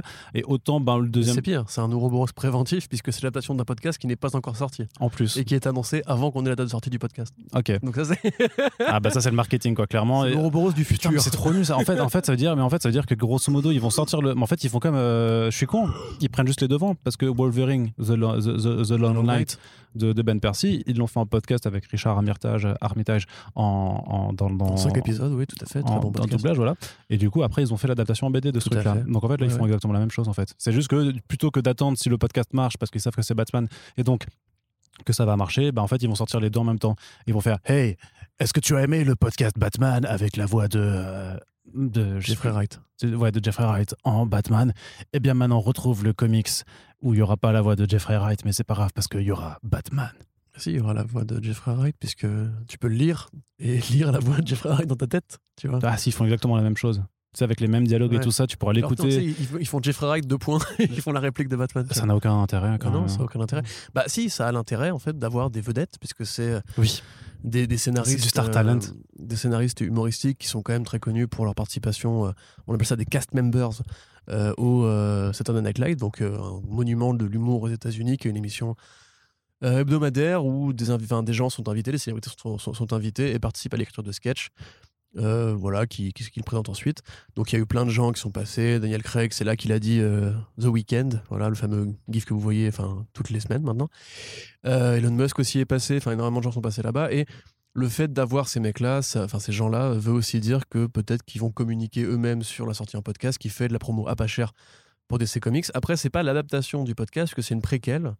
Ah. Étonnamment, a priori avec différentes scénettes, des personnages qui sont inspirés par le ridicule euh, de, du Silver Age, avec des héros un peu. Apparemment, c'est vraiment un podcast comique. hein, euh, Ouais, bah, euh, oui, ils, ont ramené, ils ont ramené Jeffrey Wright, mais pour faire un Batman comique, Mhm. pendant que David Goyer fait son podcast à lui. C'est ça. Hey, qui a planqué ma Batmobile? Ça va un peu être ça, a priori. Enfin, ça va être vraiment euh, ouais, du Batman d'Adam West euh, dans le présent Mmh, et à l'audio. Bon, pourquoi pas Il faudra voir si c'est bien écrit, si c'est marrant et tout. Mais Ça peut être marrant. là, encore une fois, je- je- donc, me répéter, c'est beaucoup de Batman en comics quand même. hein, et ça, pour le coup, c'est vraiment un projet totalement dispensable qui peut, qui peut ne pas sortir et vos vies ne vont pas changer. Euh, Comme tous les comics, en fait, tous les comics peuvent sortir sans que ta vie ne change. non, mais il y a des comics qui, qui parlent de projets d'auteurs, qui ont des trucs à Mm. raconter, une interrogation du mythe, etc. Là, c'est du pur produit dérivé de produits dérivés. Donc bon, bah, j'ai envie de dire, euh, voilà, on a une couverture, euh, enfin, on a des couvertures plutôt jolies, euh, des artistes pas mauvais, Johnny Ba, etc. Mais je sais pas, personnellement, euh, là, ça, ça touche un petit peu. C'est un petit peu comme Batman Fortnite, tu vois. Ça touche un petit peu au moment où en fait Batman devient vraiment un homme sandwich. Mais ce qui paraît, Batman Fortnite, c'est bien. Ouais, ouais, ouais, il paraît, ouais. Ouais, ouais. Bien sûr. Il paraît que Cruella, c'est bien aussi. euh. Non, je te jure. Il paraît que Macron sera réélu. Tu devrais le lire. Trucs tu, qui tu devrais, tu devrais lire Batman Fortnite, vraiment. On en reparlera. Oui, mais j'ai lu Batman Fortnite, j'ai lu le numéro avec Snake Eyes. Je me suis fait chier. et je trouve, bah, je... moi, c'est un petit peu l'argument, je pose mon cerveau et c'est débile et délirant, donc ça me va. Déjà que j'aime pas les Fast and Furious, donc euh, peut-être que je suis pas dans, la- dans cette niche de gens qui arrivent à délirer. Moi, je suis peut-être trop con ou trop premier degré. Euh, en tout cas, voilà, ça fait quand même beaucoup de, de Batman en ce moment. Là, typiquement, voilà, c'est un one-shot euh, qui sera probablement étendu pour être vendu plus cher par des gens qui sont pas des, spéci- des spécialistes du comics. Il y a rien qui m'enthousiasme, rien, rien, rien qui m'enthousiasme là-dedans. Et, ça, et Saul Plumber alors? Et Soul Plumber, alors voilà, c'est peut-être plus intéressant parce que c'est un projet original, une histoire originale. Qui... Il n'y a pas Batman dedans. On a cherché un peu, on a dit ah, où est-ce qu'on pourrait le placer? Ils n'ont pas réussi à trouver. Du coup, c'est l'histoire d'un jeune prêtre qui est foutu à la porte de son euh, éducation de religieuse, on va dire, je sais pas pourquoi. Et euh, il va quand même vouloir devenir exorciste. Donc il va en fait euh, découvrir qu'il y a une société de, prêtres très high-tech qui ont inventé une machine qui permet de- d'exorciser les âmes. Un petit peu comme le blaster à photons de, euh, de de Ghostbusters, d'où le nom, Soul Plumber Ghostbusters. Voilà, vous voyez très bien la référence. Sauf que lui, il n'a pas une thune, et donc avec un pote, ils vont fabriquer leur propre machine avec euh, des pièces un peu rapiécées euh, et tenter d'exorciser eux-mêmes. Sauf que, évidemment, bah, ça marche pas comme ça la vie. hein. Si t'as pas un, projecteur numérique Barco 4K, tu peux pas non plus juste mettre une lampe et une photo et essayer de très vite pour que ça fasse du cinéma. Donc là, c'est pareil, qu'en ce moment, leur appareil va pas, très bien marcher, pardon, et euh, ça va déclencher des merdes. Donc, grosso modo, partant de là, on a euh, une mini-série originale d'horreur comique, a priori inspirée par les années 80, par des auteurs qui effectivement ne sont pas des spécialistes du comics. Là, encore une fois, c'est probablement parce que ça leur fera une promo à pas cher à DC. Ils pourront récupérer le lectorat de cette communauté qui apparemment est assez grosse. C'est un podcast euh, un, peu, un peu vedette aux États-Unis. qui Ils ont combien d'auditeurs Ils le disent? J'ai pas tout à fait regardé. Après, ils ont, ils ont 10 ans, ils ont déjà gagné des prix euh, Ouais. pour, leur, pour leur podcast. C'est un podcast qui parle de, de monstres du, du vrai monde, on va dire, Ouais. les tueurs en série, les, les affaires un peu mystérieuses, les, les disparitions, enfin tout ce que vous pouvez imaginer. Disons que qu'en termes de succès, on, est à- on va dire que c'est un peu l'équivalent américain de First Print, quoi, grosso modo. Euh, c'est un peu, plus- un peu plus gros. Un peu plus. plus gros. Alors, un tout petit peu alors. Un tout petit Ouais. peu. Mais il y a des podcasts comme ça aussi en France, de toute façon, surtout qui passionnent les gens, hein, la- la- les vrais tueurs en série et, et compagnie. Euh, donc voilà, c'est quelque part, c'est un petit peu aussi comme Sarah Beatty qui vient faire euh, Superman et Lobo, tu vois, c'est une nana qui Ouais. a déjà une communauté qui est énorme, euh, qui peut faire de la publicité euh, très facilement et qui font des reconversions assez simples euh, d'une passerelle à l'autre. Donc bon, c'est pas forcément ce qu'on espère de DC aujourd'hui, mais encore une fois, voilà, c'est une série originale avec John McCrea au dessin, ce qui est quand même plutôt une bonne chose. C'est un très bon dessinateur qui Ouais. l'a Bah, surtout dans, le- dans le lire registre Crado, ouais, dans le registre crado horrifique, euh, sera parfait. voilà, hein. voilà, Mm. c'est ça. C'est moi, j'en demande pas plus, tu vois. Franchement, prenez-moi des influenceurs YouTube à la con pour faire de la BD. Si la BD elle est bien, je serais content. Ça pique du travail à personne, en l'occurrence, tu vois. Et puis, euh, bah voilà, si ça peut après euh, donner envie à des auteurs de podcast de, de s'intéresser à ce qui se passe en BD en ce moment, euh, tout ce qui émane de nouveaux lecteurs m'intéresse. Donc voilà. Puis ça permet du coup à, à d'autres gens qui font du podcast peut-être de, de se lancer dans la BD, Corentin. Voilà. Donc toi, tu voulais envoyer un CV, c'est ça Exactement. voilà. T'as un proposi- une proposition de pitch, peut-être? Oui. C'est l'histoire de Batman. Ça va être accepté. C'est Ouais, ouais, bah, bah. Ah, validé. C'est validé. C'est facile, là, du coup, il n'y a pas trop de prise de risque. En plus, c'est la fin du pitch. C'est sœur de Batman, point. Allez, on continue toujours du côté de DC avec une annonce qui fait plaisir de retour dans le Black Label, mais pour une fois, pour une fois, on n'est pas sur du Batman. On est sur du Wonder Woman avec Wonder Woman Historia, The Amazons de Yeah. euh, Phil- et Phil Jiménez. Voilà, j'allais dire Phil Jiménez en premier parce que les dessins sont quand même hallucinants. Donc, projet qui a été annoncé en 2018, justement quand le Black Label avait été annoncé officiellement, ou c'était 2017, je me rappelle plus ça. 2018, 2018, ouais. en mars 2018. et euh, bah, qui n'avait toujours pas vu le jour. Euh, donc voilà, donc là on est vraiment sur une publication euh, qui va débuter à partir de l'automne prochain. Mais alors il y a, il y a de multi, multi carottes, multi douilles dans, ce projet, puisque donc quand il avait été annoncé, ça devait être par euh, Kelly Sue et euh, Phil Jiménez en entier sur euh, l'intégralité de cette mini-série qui est donc dans le format classique hein, des trois numéros à 48 pages euh, étendus à tout ça.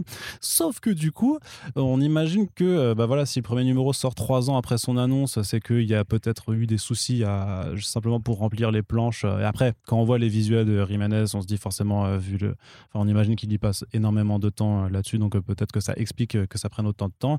Toujours est-il que euh, le deux- il y a un changement un petit peu d'équipe créative puisque le deuxième numéro sera dé- dessiné par Jin Ha. Donc, ce qui est quand même plutôt cool, top 10, tout ça, c'est quand même plutôt, plutôt sympa. Et Nicolas Scott euh, pour le troisième numéro, qui aussi, euh, dont le nom est fortement lié à Wonder Woman, parce qu'elle a fait notamment un très très bon run avec Greg Rucka sur le personnage en Year One. Hein L'arc One. L'arc- ouais, mais il y en avait eu d'autres après du coup. Oui, bien sûr. Et donc euh, voilà, donc des, de, de très bons, euh, très bons dessinateurs et dessinatrices euh, qui sont à recruter là-dessus. Mais la deuxième douille, par contre, c'est les délais supplémentaires parce que euh, le numéro 2 sortira qu'au printemps 2022 et le numéro 3 euh, à l'automne. Donc grosso modo, il va falloir un an pour publier trois numéros. Donc on espère que vous serez attentifs et motivés. En tout cas, c'est bien, ça laissera le temps de digérer euh, entre, Ah entre oui, chaque sûr, numéro. quoi. ouais. Donc on est content, mais quand même. Bah, bon, moi, je suis pas très content. hein. Toi, t'es pas très content. Franchement, ils se foutent de la gueule du monde quand même. Trois ans pour trois, pour trois numéros. Alors, Oh, mais c'est- mes comics, moi je les veux en mensuel, sinon rien. hein. Non, non, même- je m'en fous. J'aurais pu attendre six mois de plus si ça avait permis à ce que Phil Jiménez euh, termine les numéros. Mais là, en l'occurrence, euh, je sais pas, octobre, et après ils disent le printemps, donc quoi, c'est mars, euh, avril. Ouais, et puis après, C'est nouveau, vraiment six octobre, mois après, et ensuite c'est vraiment six mois après. Ouais. Euh, je sais pas, je trouve que c'est un peu du foutage de gueule quand même. Enfin, t'as l'impression qu'il y a une sorte de malédiction euh, sur les titres du Black Label. Après, personne t'oblige à. Enfin, après, tu les achètes quand tu, tu voudras. Si tu veux les lire tous d'un trait. Non, non, ben- mais, mais c'est pas la. Mais je, non, mais je te dis, je viens de te dire, le délai ne pose pas de problème. C'est Mm. plus le fait que pendant ce délai, Phil Jiménez n'aurait pas le temps, hypothétiquement, parce que, mettons, le numéro 3 sort en- à l'automne 2022, ça ferait plus de 4 ans euh, après l'annonce originale. Euh, en mars 2020, 20, en mars 2020, il avait posté une première planche quand même, donc il montre qu'il avait bien Peut-être que c'était la, la première planche. Peut-être que c'est, mais je, crois vraiment que c'était ça. hein. Je crois qu'il avait vraiment pas commencé à bosser dessus pendant deux ans. Alors je sais pas, peut-être que Pierre Jiménez a eu des ennuis de santé, des, des soucis de vie privée, peut-être qu'il a plus envie, parce qu'il a quand même fait beaucoup plus de variantes euh, en trois ans que de, Ça, d'intérieur. Ça, ça paye plus. hein. paye plus, et puis c'est moins fatigant. Euh, Il y a beaucoup d'artistes hein, qui sont dans ce cas-là, qui abandonnent petit à petit. euh, voilà. Mais moi, ce qui m'énerve, c'est qu'on m'a annoncé ce projet avec Phil Jiménez au dessin. C'est vrai qu'il est quand même assez rare et que j'aime beaucoup son trait. Là, de ce qu'on en a vu, c'est très joli, effectivement. C'est très riche, très détaillé, c'est très généreux C'est ouf.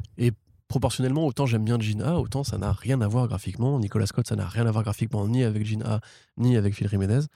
Donc, euh, je sais pas, de- par nature, je suis pas très fan en fait de ce, ce genre de projet décousu ou qui, après, c'est chapitre, de main en main? après, c'est chapitre par chapitre, donc tu auras, tu peux penser que Keisu Déconique et tout ça, et l'éditorial euh, fait en sorte que le projet a une certaine cohérence dans le fait que chaque chapitre ira, vu que c'est Wonder Woman, Historia, The Amazons, Historia, différentes périodes temporelles, donc à une période temporelle donnée, un artiste donné, ça me semble assez évident. Ça m'est complètement égal. Je voulais voir Jiménez sur trois numéros. Arrête d'essayer de me. Hein? Non, c'est mort. Euh, non, je suis pas content, franchement. Je... Là, pour le coup, Dan Didio a déconné, effectivement, avec cette fameuse annonce anticipée, parce que, à mon avis, ça a peut-être mis une pression aux équipes, ou à l'équipe, en l'occurrence originale, euh, qui a fini par se démotiver vu le temps passant et que la vie continue et d'autres enjeux se mettent sur le chemin, etc. Euh, voilà, enfin, c'est- chiant. Euh, Phil Jiménez, il est quand même. C'est un peu comme, comme Greg Smallwood qui finit pas Vampironica, tu vois. T'as envie de dire, mais frère, au pire, prends le temps, on, on est prêt à patienter, c'est pas grave. Ouais, Juste mais pas les éditeurs, pas les éditeurs en fait. Mais il y a quand même eu des gros délais entre chaque numéro. hein, je veux dire, euh, c'est aussi parce qu'il avait la flemme. À bout d'un moment, il faut se le dire. C'est Smallwood, c'est pareil. hein, c'est un mec qui abandonne peu à peu les intérieurs pour faire de la variante. Là, il y a enfin une série qui a été lancée en intérieur. Espérons que Human Target, ce sera bien de Smallwood du début à la fin. Moi, j'en suis pas persuadé. Il a, ça fait très longtemps que c'est plus le cas. hein. Donc euh, voilà. Bon, bref, Euh, ça gâche pas forcément tout puisque effectivement, ça reste Kelly Sue sur du Wonder Woman. Une série qui donc va interroger la, enfin qui va twister un petit peu justement le- l'origine normale de Themyscira, parce que là c'est créé par les déesses de l'Olympe, euh, parce qu'elles en ont marre en fait du comportement euh, viriliste de leur contrepartie euh, masculine. Et Hippolyta qui en fait se ramènerait plus tard dans l'équation et dont en fait l'influence jouerait un rôle bénéfique et transformateur pour cette civilisation, jusqu'à en faire celle qu'on connaît, donc de paix, d'amour, etc., ce qui n'était a priori pas le cas au départ. Donc voilà, pour ceux qui s'intéressent à Themyscira, c'est une lecture plus originale, conduite par une femme. Bon, avec différents artistes qui sont quand même assez, assez talentueux, talentueuses. Euh, moi, je suis quand même toujours intéressé. C'est juste euh, quand, quand on voit justement la première double page chafouin quand même. hein. euh, de Phil Jiménez, t'as envie de te dire, mais trois numéros, c'est pas non plus la mort. Trois numéros, c'est c'est rien. Trois numéros. Bah dessine-les toi, les trois numéros, Bah, t'en es capable. D'accord, allez, je fais trois numéros tout de suite là. Alors, il les a fait. Enfin, après, attends, si j'avais 4 ans, j'arriverais peut-être à te faire trois numéros quand même. hein. Même à une case par jour, je pense que ça le fait. hein. Après, faut voir la gueule de tes cases aussi, quoi. Ouais, mais je peux, je peux les faire. Ok, c'est très bien. Un Corentin. Donc, Ouais, euh, mais big up à Phil quand même, enfin, c'est pas gravissime, mais reviens, frère, tu nous manques. Allez, et justement, du côté de Wonder Woman, on continue avec une autre annonce euh, moins importante, mais plutôt sympathique aussi, avec une mini-série pour Nubia. Euh, donc, Nubia and the Amazons. Ça arrive également au mois d'octobre, hein, puisqu'en octobre, en fait, on va fêter les 80 ans de Wonder Woman en grande pompe. Il y a un Wonder Woman Day qui était annoncé. DC va distribuer des comics gratuits en VO euh, pour, pour ça. Je sais pas si Urban suivra euh, le truc, mais, euh, mais peut-être, pourquoi pas. Et, et en tout cas, voilà, il y aura des, des singles VO qui seront distribués, notamment le premier numéro de Wonder Woman de Greg Rucka et Nicolas Scott. Donc c'est pas mal pour faire de la promo à la fin en disant Eh, retrouvez l'année prochaine Nicolas Scott dans. Celui de Liam Sharp, du coup? Hein? Celui de Liam Sharp? Non, celui de Greg Rucka et Nicolas Scott, le premier numéro de, de Ah, Wonder pardon, Woman Year. One. Oui, du oui. D'accord, mais du coup, c'était le numéro 2. Non, c'était le numéro 1. C'est pas le numéro 1, c'est pas Liam Sharp? Non. T'es sûr? Oui. Ok. À 100%. Puisqu'en plus, ce numéro 1 a déjà été réédité plusieurs fois à, à des opérations promotionnelles. Donc, en fait, il, il, il- il re- réécoule les stocks des, des numéros gratuits qui avaient déjà été, euh, été proposés avant. Et donc, Nubia and the Amazon sera vraiment voilà, pour euh, poursuivre euh, le, le. Donc, ce sera coécrit par Vita Ayala et Stéphanie Williams avec Alita Martinez au dessin. Et Alita Martinez, elle avait déjà illustré la partie Nubia dans le titre Immortal Wonder Woman en- dans le Future State. Et donc, voilà. Voilà, grosso modo, euh, Wonder Woman étant partie faire ses bails ailleurs et euh, Yara Flor étant encore Wonder Girl dans le présent actuel de DC Comics. Donc, c'est à Nubia de devenir la nouvelle euh, reine de Themyscira. Et donc, Et Donna Troy hein? Et Donna Troy Et On s'en fout de. Et Cassie Sandsmark Non, on s'en fout aussi. hein. D'accord, ok. Voilà. Pourtant pour moi. C'est donc elle qui va, qui va écoper de ce dire. Mais après, Don- Donna Troy et Cassie Sandsmark, elles sont pas à Themyscira en fait. Elles, elles, elles y résident pas en ce moment, tu vois. Elles sont pas. Donc Donna là, Troy, là, elle c'est est vraiment. où, euh Alors que Nubia, elle est vraiment à. Quoi. Euh, Mais elle est où Donna Troy Bah, je sais J'aime pensais même pas où est-ce qu'elle est, Donna Troy. En plus, elle était, elle était dans, dans Young Justice. Non, Est-ce c'était qu'elle n'a Cassie, pas disparu après New 52 Cassie Sandsmark, elle était. Donna Troy, elle était dans les Titans aussi pendant les New 52. Je me rappelle plus avec Rebirth ce que ça a donné. Non, mais même avec Rebirth, elle était dedans, donc je sais plus. Ok, bon bref. Donc, Bref, ouais, donc. Nubia devient la nouvelle Wonder Woman en l'absence de sa franchise. Voilà, c'est ça, la nouvelle reine des Amazones, et donc vont découvrir en fait une menace qui est enfouie dans euh, l'île de Themyscira et euh, baston, baston, baston. Après, c'est plutôt cool d'avoir Nubia mise en avant dans son premier titre en solo, quoi. Oui. euh, Bah, si. Bah moi, ce que j'ai lu de, du petit passage dans Future State, Bah justement, tu, tu voyais qu'il y avait en plus une menace, enfin qu'elles Oui, exploraient bien avec, sûr. avec Mais le- particulièrement, c'est le plus le plan des dessins là qui me pose problème. Euh, je suis pas très fan du style de. de Martinez. Tu dis Alita Martinez, c'est ça Yes. ouais. Alita Martinez, je suis pas un énorme fan. C'est très classique. C'est de la bande dessinée de super-héros assez, euh, assez musclée, assez gonflée, on va dire. Euh, je sais pas, moi, je suis pas forcément ultra fan. Paradoxalement, à côté de ça, le roman graphique Nubia a été nommé au Harvey Ouais. euh, dans la, la famille jeunesse. Et bon, c'est un style qui n'a rien à voir. hein. C'est un style Non. jeunesse, beaucoup plus léger, beaucoup plus coloré, beaucoup plus pop. C'est peut-être ça qu'il faudrait faire, à mon avis, si on veut justement intéresser au personnage, parce que là, tel quel, ça va avoir la gueule d'une série très normale, euh, sans. Prévoit Vitayala, quand même, euh, euh, assez repéré, j'ai l'impression, parce que c'est quelque chose. Enfin, c'est quelqu'un qui compte quand même aujourd'hui. Donc peut-être qu'il va y avoir une sorte de fulgurance. Pour l'instant, moi, j'ai un peu du mal à me motiver pour, euh, pour ce projet-là précisément. Voilà. Très bien, merci Corentin. Et Ça on va terminer avec la dernière annonce euh, de DC Comics qui est plutôt cool aussi, retour à l'horreur et retour au label Hill House, qui est Ouais. l'imprint de Joe Hill, le, euh, le scénariste des comics Lock and Key et aussi le fils euh, d'un certain Stephen King. Donc le label Hill House, on en avait parlé justement quand DC avait annoncé son imprint DC Horror, puisque c'était un imprint donc de, de titres d'horreur chez DC Comics, alors que techniquement bah, il y avait déjà Hill House et on s'était demandé est-ce que ça signe la fin pour les titres Hill House, euh, dont euh, deux euh, nous sont parvenus en VF chez Urban Comics et qu'on vous recommande beaucoup, c'est Plunge d'un côté et Basket Full of Heads. Et justement, le titre qui a été annoncé et qui marque le retour du label Hill House, c'est la suite de euh, Basket Full of Heads. Et euh, bah voilà, c'est vraiment la suite où on voit les choses en plus grand, puisque après un panier plein de têtes coupées, eh bien, nous aurons un réfrigérateur plein de têtes coupées, puisque ça s'appelle effectivement Réfrigérateur Full of Heads. Et donc, grosso modo, en fait, le, y a pas, il y aura pas le retour de l'héroïne du, premier volume, ou alors peut-être qu'elle apparaîtra, mais en, en- on imagine en caméo. Euh, mais euh, du coup, il y aura pas de June Branch qui sera là. Mais on s'intéresse par contre à la même hache euh, nordique euh, qui justement quand tu coupes la tête de quelqu'un avec, bah, la tête continue de parler. Et cette hache va être retrouvée euh, par un couple qui justement est de passage sur l'île où se passaient les événements du premier récit, donc Brody Island en 1983. Donc un couple qui est là en vacances en week-end, qui tombe sur la hache et alors ça se passe quelques, quelques temps après la tempête qu'il y avait eu dans, dans Basket Full of Heads. Et donc bah voilà de nouvelles intrigues, nouveaux nouveaux méchants. Et du coup bah, beaucoup de têtes coupées a priori puisqu'il faudra bien les faire tenir dans un réfrigérateur. Je sais pas si ce sera explicite ou pas, s'ils vont vraiment les foutre dans le frigo euh, pour les masquer, pour les cacher euh, et pour pas le qu'on capte. titre était assez explicite. hein. C'est vrai aussi. C'était vraiment un panier, Un. Alors du coup, par contre, euh, la nouvelle pour laquelle Corentin a fait euh, comme ça, eh bien, c'est que ce n'est plus Joe Hill qui écrit. Exactement. C'est donc, bien Joe Hill, moi. ouais, donc c'est plus Joe Hill qui écrit et c'est plus Leo Max qui dessine. C'est c'est plus ça, à la Mm. limite, parce que je, je n'ai rien contre Tom Fowler. Euh, parce que du coup, donc c'est ah oui, euh, à l'as pas l'écriture, du coup, c'est le romancier Rio Ewers euh, qui donc euh, a écrit qui a priori, qui a priori d'après les, les déclarations en fait a beaucoup discuté avec Joe Hill de la suite. Donc j'imagine que quand même c'est son bro. Voilà, c'est son bro. De toute façon, euh, c'est Hill House. Donc, de toute façon, euh, Joe Hill est le superviseur, l'éditeur de, de ce label. Donc, bien sûr qu'il a des discussions. Et donc, c'est euh, Tom Fowler, euh, qu'on avait vu sur Quantum Woody, par exemple, euh, il y a quelques années, euh, qui euh, s'occupera de la partie artistique. Et alors, euh, Corentin, tu avais fait Ah, mais moi, je préfère Léo Max parce que Tom Fowler, euh, il dessine pas pareil. Bah, c'est sensiblement ce que j'ai dit, mais pas avec cette voix-là, effectivement. Euh, non, mais j'aime bien le Tom Fowler. J'ai bien aimé Quantum and Woody. Après, c'est un style qui est beaucoup plus euh, cartoon, enfin classique. Après, tu peux pas- classique cartoon, on va dire. Peut-être qu'il va changer un peu son style pour ça.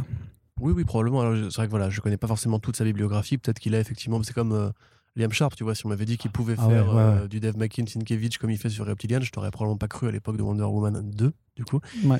Euh, mais voilà, moi j'aimais bien ce qu'avait fait Leo Max, je trouvais ça très très très très très très très très très très très très très très bien.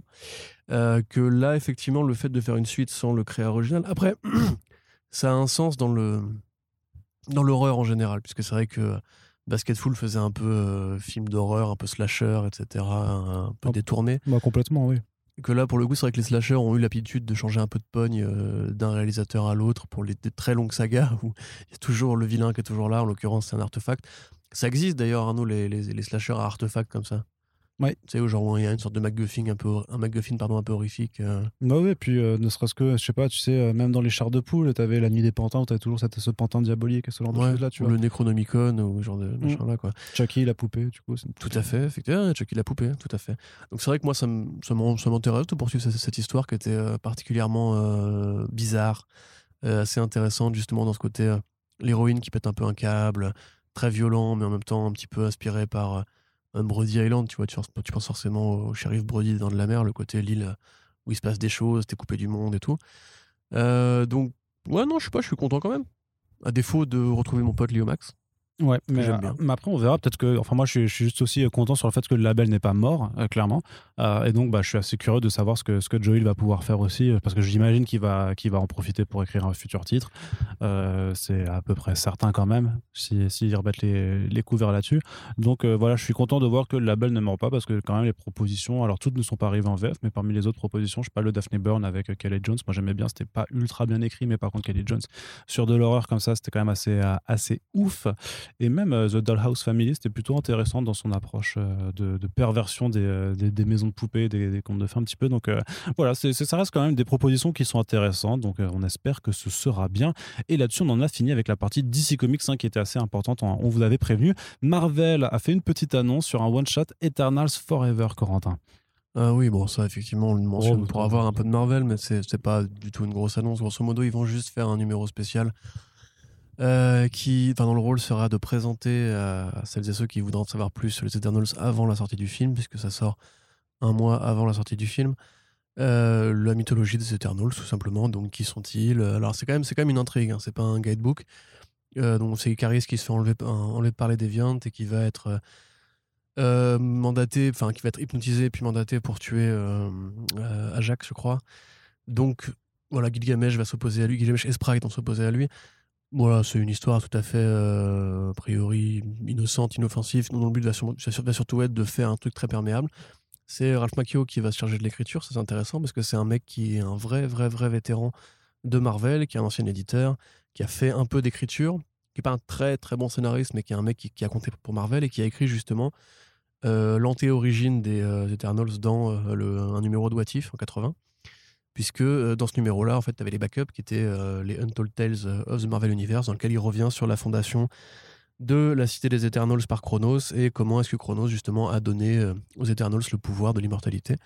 Donc, euh, probablement qu'il y a une sorte de cohérence à faire, à ce mec-là, justement, euh, la, la synthèse, un petit peu, la présentation de ce que sont les, les personnages. Maintenant, faut pas être très dupe pour se dire que de toute façon, le lectorat, enfin les fans de Marvel ne sont pas intéressés par les comics puisque le film sera probablement suffisamment explicatif pour permettre aux gens de, se- de, s'y retrouver.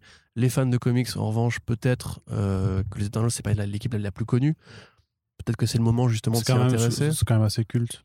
Oui, c'est culte, mais est-ce que tu as lu, toi, beaucoup? Tu vois, moi, moi, par exemple, pas beaucoup. Tu vois, parce que c'est quand même un pan de l'univers que, bien, je connais plus les Inhumans, à la limite, qui est quand même assez euh, difficile d'accès. C'est- du cosmique. euh, cosmique.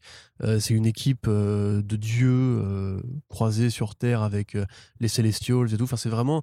C'est pas Spider-Man, c'est pas le Punisher, c'est pas le Hulk, c'est pas.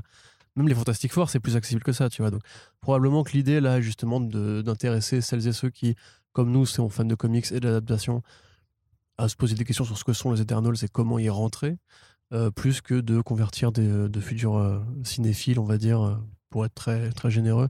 C'est plus, voilà, c'est comme tu le dis, c'est le, le- le comics Marvel qui est là pour occuper une case. euh, Oui, et voilà, aussi pour ça. faire une, une- marquer la pause avec le titre principal de Kieran Gillen et Ezra Tribich, le temps Ouais, puissent voilà, se ça, c'est intéressant quoi. parce que du coup, on a, entre guillemets, appris, même si les sollicitations étaient assez explicites, que le titre était en pause. Donc, Gillen et Sadri Beach, bon, pareil, hein, Sadri Beach, c'est comme Phil Jiménez, c'est un mec qui finit rarement, euh, ou alors il fait que des one-shots comme pour Conan et compagnie.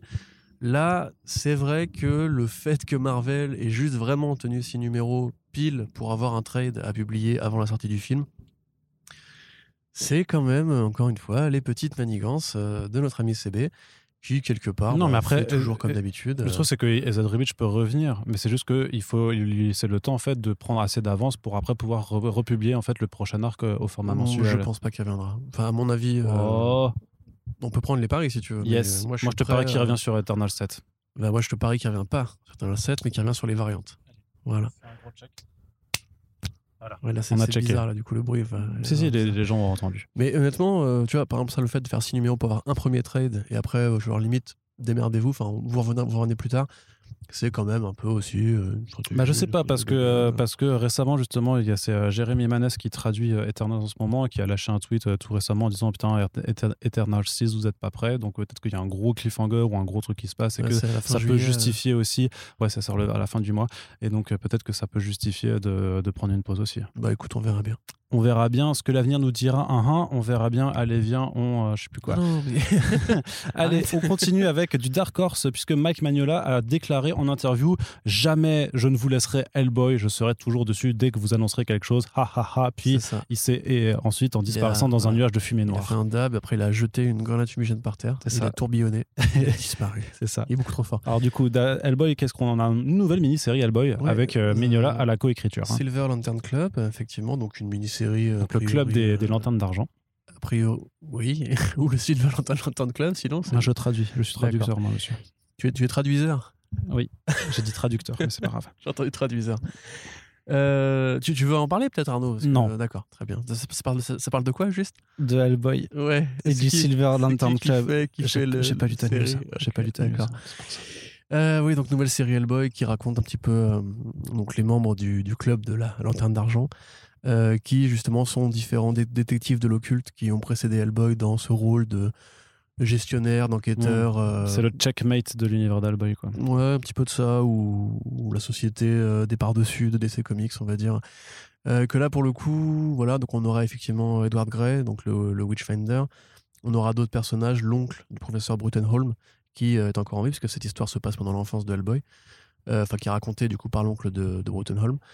Euh, voilà, c'est. Alors là, pour le coup, il faut quand même que tu mettes pour euh, le dessinateur. Je sais pas si c'est pas Ben Steinbeck ou un truc dans le style, mais grosso modo, bon, c'est un des imitateurs de- du style Mignola. C'est encore une fois Chris Robertson qui va, de iZombie qui va euh, écrire le script avec Mignola qui va dire oui, ça c'est bien, oui, ça c'est pas bien. Parce que Mignola maintenant est plus une sorte de gérant, de, de, Mhm. garant, de gardien de la continuité Hellboy que de vrai scénariste, on va dire pro- proprement dit. Christopher Mitten et Ben, euh, et ben Stenbeck euh, qui dessinent. Merci. Donc pour le coup, voilà, c'est toujours du Hellboy par Mignola, c'est tout, enfin, en partie, par Robertson qui est un petit peu son, son seul héritier viable, on va dire, dans justement cette productivité euh, acharnée. Hellboy qui reste le Spider-Man ou le Batman de DC Comics, puisqu'ils en foutent euh, De Dark Horse Comics. de, oui, putain, de Dark Horse Comics, pardon. Euh, voilà, j'ai envie, je sais pas en fait quoi, quoi dire de plus. C'est encore du Hellboy, c'est encore euh, sympa pour ceux qui aiment bien ça. Moi, j'aime bien ça aussi. Après, je ne lis pas tout parce qu'il y en a quand même beaucoup qui sont très dispensables. Mais bon, enfin, quelque part, c'est bien aussi comme ça de fédérer un petit peu les différentes euh, séries qui se passent dans le passé et Mm. dans le Mignolaverse. Que c'est vrai que jusqu'ici, la continuité est parfois un petit peu. euh, elle est totalement cohérente. hein. Tu, tu peux faire vraiment une frise pour Ouais. dire à tel endroit il y a ça, à tel endroit il y a ça, à tel endroit ça. Mais après, voilà, le fait de tout, tout vouloir unifier, c'est plutôt, c'est plutôt cool. Et on aura toujours notre dose de Hellboy euh, très régulière. D'accord. Je crois qu'ils ont aussi annoncé qu'ils passaient à autre chose pour la saga des Hellboy and the BPRD, Mm. où ils changent des décennies après avoir passé quand même bien 10 ans dans les années 50, ils passent aux années 60. Euh, donc ça continue son petit bonhomme de chemin. Il faut savoir que Hellboy c'est particulier parce que en fait la, la saga est finie actuellement. Il y a vraiment une fin, un point, un point net définitif avec Hellboy in Hell, euh, en tout cas pour Anugunrama. Et en fait on ne fait qu'explorer soit les recoins Ouais, le passé. soit ouais. les interstices, soit les aventures vraiment très euh, auto-contenues, et effectivement le passé. Et en fait, quelque part, le passé se développe de plus en plus, euh, alors que justement, on pourrait imaginer. Sans contredire, du coup, le, ce qui a déjà été écrit. Jamais, jamais. Ça Ok. contredit jamais. Enfin, Parce que ça jamais, parce que ça jamais été, c'est des pans qui n'ont jamais été abordés ou référencés, donc ça permet d'a- tout à fait. Et puis en fait, il invente tout le temps de nouveaux personnages. Comme, Ouais. euh, bon, Joe Golem est un peu différent parce que c'est encore un truc vraiment à part, mais le Witchfinder, tu vois, il est, il est apparu après Hellboy, et donc tu peux faire ce que tu veux avec. Mm. Voilà. Ok, très bien. Et bon, bah, on arrive, en tout cas, on verra bien si, euh, si Dark Horse arrive effectivement à, à fédérer euh, voilà, ses, ses- ses lecteurs avec ce- ce- cet univers. Et euh, je voulais faire une blague avec Roger fédéré, mais du coup, euh, je ne la ferai pas. Tu veux dire Roger Fédéré? Ouais, c'est ça. Voilà. Ouais. J'ai fait la blague du coup. Du coup. Allez, on termine cette partie comics avec juste une petite annonce également plutôt cool pour le titre Something is Killing the Children, quelque chose tue nos enfants. En- Non, du coup, ça n'a pas été traduit pour la VF, c'était une blague euh, qui s'offre un spin-off. Alors, le titre vraiment de Boom Studios, hein, c'est un- c'est une série qui marche très, très, très, très, très bien aux États-Unis. Écrit par James Tanyon Ford, dessiné par Werther Del Edera. Et euh, voilà, donc un, un titre dont on apprenait récemment la mise en route euh, pour une adaptation en série télé du côté de Netflix. Et du coup, eh ben, on va avoir un spin-off dessus qui s'appelle House of Slaughter. euh, donc, euh, qui sera. Et- quoi? Non, rien. Donc, euh, qui sera euh, confié sur l'écriture à Tate Brombal, qui a fait euh, Barbalien, du coup, euh, pour le. qui a fait du. Barbalien pour le Black Hammer. Black Hammer, voilà trop et cool. avec Chris Sheehan au dessin qui voilà lui aussi est très fort dans l'horreur rurale puisqu'il fait The Autumnal qui arrive donc cet automne chez 404 Comics et donc à quoi on s'intéresse Eh ben, Belle affiche.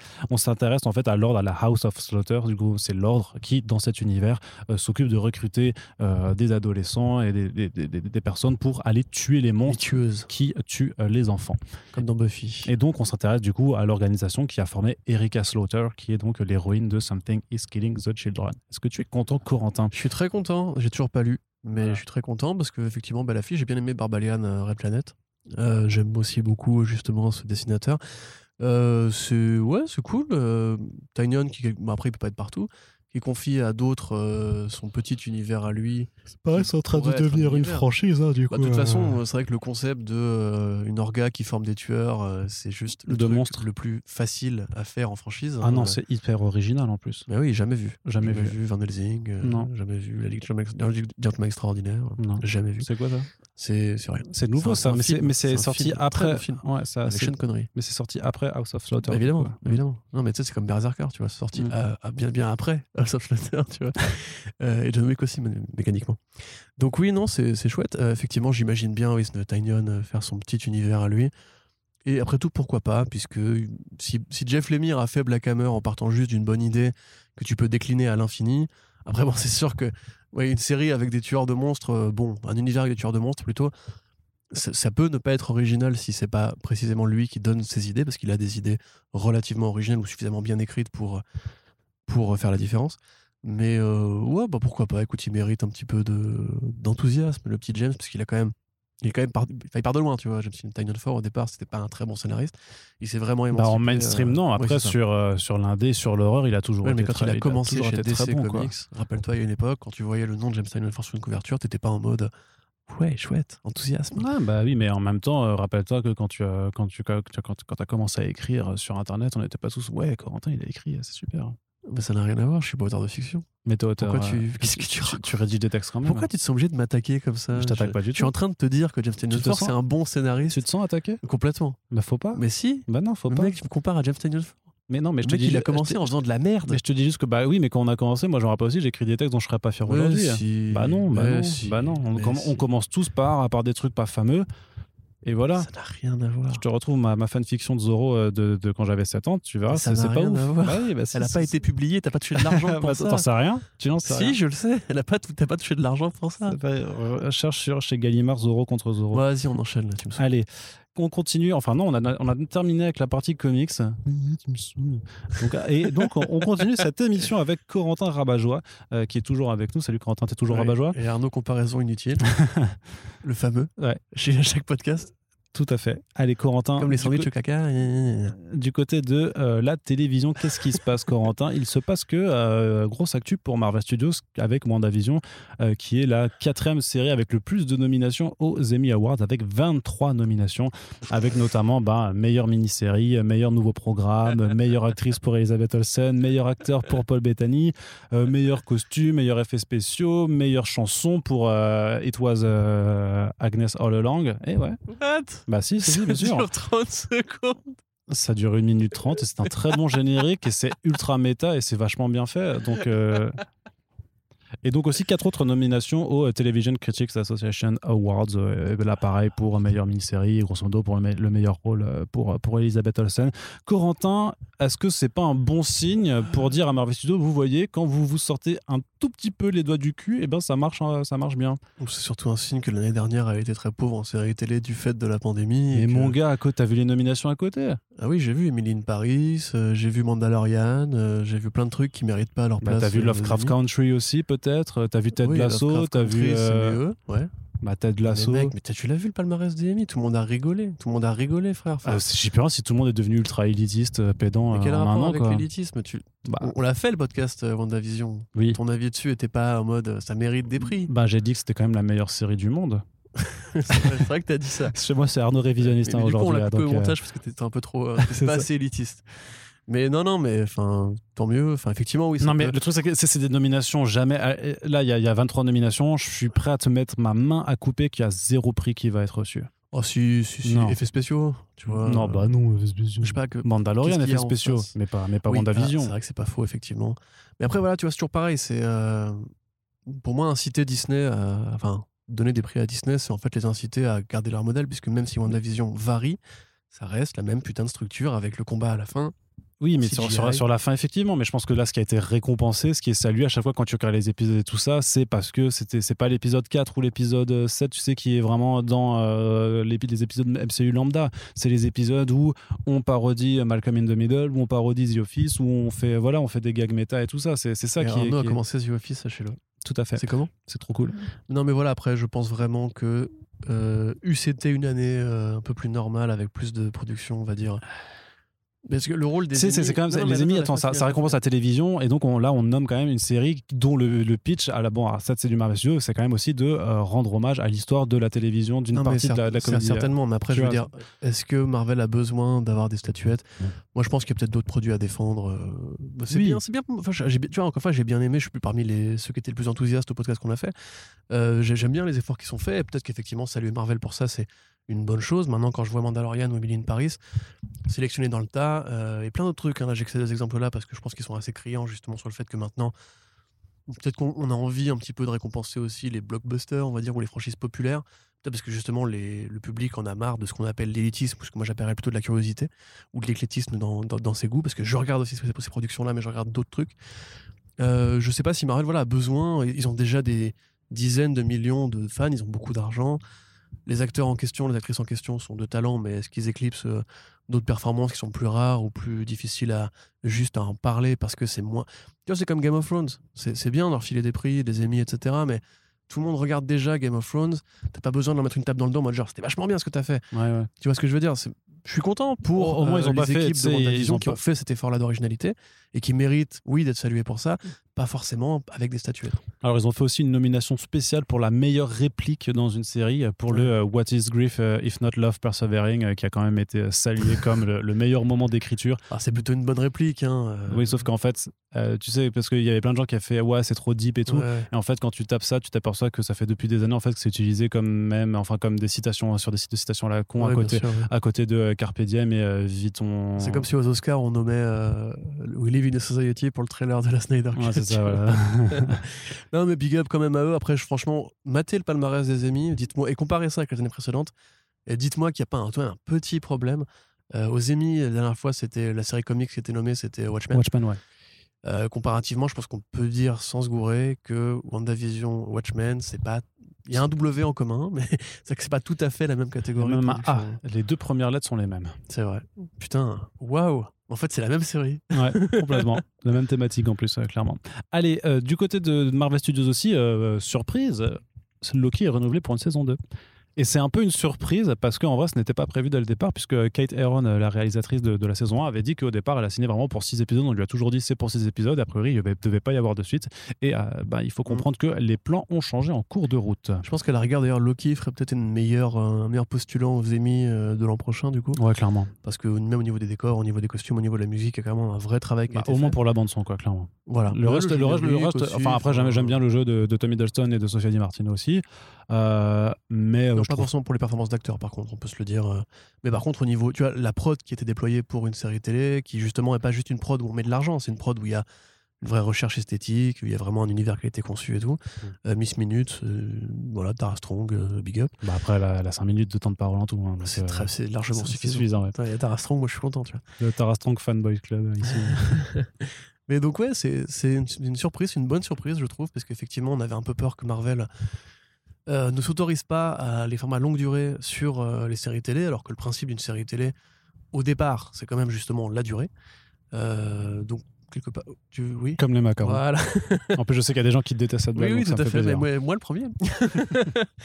mais tout à fait. Donc, du coup, voilà, ça a l'occasion un petit peu de pousser un peu plus loin cette, cette histoire, justement, de Loki et de Loquette. Enfin, de Lady Loki. De, So- de, de Sylvie, en fait. Moi, Elle veut pas ouais. qu'on l'appelle Lady Loki. Ouais, je me, ça, me- ouais. C'est Sylvie. c'est Lady Loki. Donc, de Sylvie. Mais Sylvie, c'est un autre personnage, en fait. Bah oui. Tu vois, c'est Mais dans, parce dans que canon, dans, c'est dans- un dans- autre oui, mais dans personnage. cette réalité, c'est un autre personnage. Ouais. Bref, euh, et surtout, ça, ça incite à de bons espoirs pour la suite, parce que par exemple, She-Hulk, Moon Knight ou euh, Miss Marvel, c'est quand même des personnages qui auraient un intérêt à avoir des séries euh, de long terme. Typiquement, Miss Marvel, par exemple, on sait qu'elle sera dans le film The Marvels, mais euh, peut-être que c- voilà, c'est pas forcément là où elle brillera le plus. Le, fait que Miss, ah, Marvel marche marche bien en comics, c'est sur ce côté soap, ce côté euh, série adolescente, ce côté elle grandit, ce côté elle passe des classes, etc. Donc là, il y a vraiment un intérêt à avoir une saison 2, 3, 4. euh, Idem pour She-Hulk, hein, il y a vraiment un côté quotidien, un côté feuilletonnant qui, s'ils prennent cette orientation-là des comics de Charles Soule, des comics de John Byrne, euh, sera plus intéressant que de faire simplement euh, un film directement après.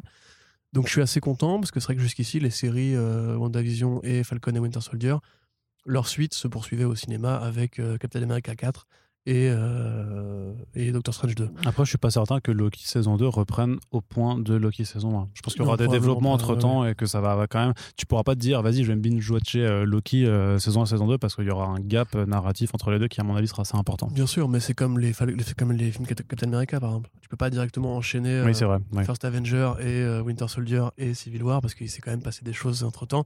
Mais tu peux quand même le faire parce qu'au bout d'un moment, en fait, si tu as déjà vu ce qui est entre les deux, ça reste toujours assez suivi. Et c'est Michael Waldron qui revient euh, à l'écriture. Euh, ce n'est pas la même réalisatrice et productrice, euh, a priori. Bon, on pourra s'en passer. C'est pas non plus la série, il n'y a pas non plus un effort de caméra exceptionnel. Et c'est l'occasion de varier un peu les styles, donc pourquoi pas Ouais, très bien. En tout cas, on a hâte de savoir surtout quand ça sortira et, dans, euh, et du coup à quel insta, dans quel euh, intervalle temporel ça ira euh, se euh, caler. Euh, et ensuite, euh, on est du côté de Warner avec euh, le- la série HBO Max Originals euh, Titans, bien entendu, qui a toujours été pensée pour être une série HBO Max Originals, Bien sûr. qui a dévoilé un nouveau trailer pour sa saison 3 dans laquelle on en comprend un petit peu plus sur l'intrigue, ou en tout cas du moins sur un pan de l'intrigue qui est très très très clairement inspiré de A Death in the Family de Jim Starlin et de Under the Hood de Jude Winnick, puisqu'on s'intéresse, alors on savait hein, que, que Curran Walters, qui interprète Jason Todd, allait euh, prendre le rôle de Redwood, mais là littéralement dans le trailer on voit qu'ils reprennent vraiment l'histoire des comics, c'est-à-dire avec un euh, Jason Todd qui va se faire euh, botter la gueule à la euh, barre de fer euh, par le, au pied de biche d'ailleurs même par le Joker, et Par donc qui, qui va revenir en Redwood en étant bien décidé à reprendre Gotham euh, sous euh, sa loi, c'est-à-dire avec des flingues et en butant tous les vilains qui se dressent contre lui. Bien entendu, l'intrigue ira un peu plus loin puisque voilà, euh, il va y avoir une lutte de pouvoir euh, dans Gotham City. Les Titans, euh, voilà, il y aura plus Batman puisque Bruce Wayne va dire vas-y, voilà, je me casse. Sois un meilleur Batman que Sois, moi. sois un meilleur Batman que moi, Nightwing, s'il te plaît. Et donc, Nightwing va aussi appeler ses potes les Titans pour bah, justement à mettre hors d'état de nuire leur ancien sidekick.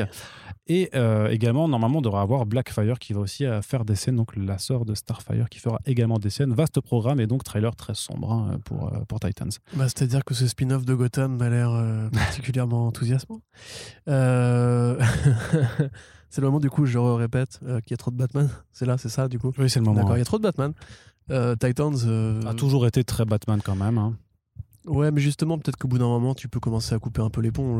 Tout, le narratif de, euh, Tim- de Dick Grayson dans Titans, c'est justement de s'émanciper de l'ombre de son père, de se former une nouvelle famille que sont les Titans et tout.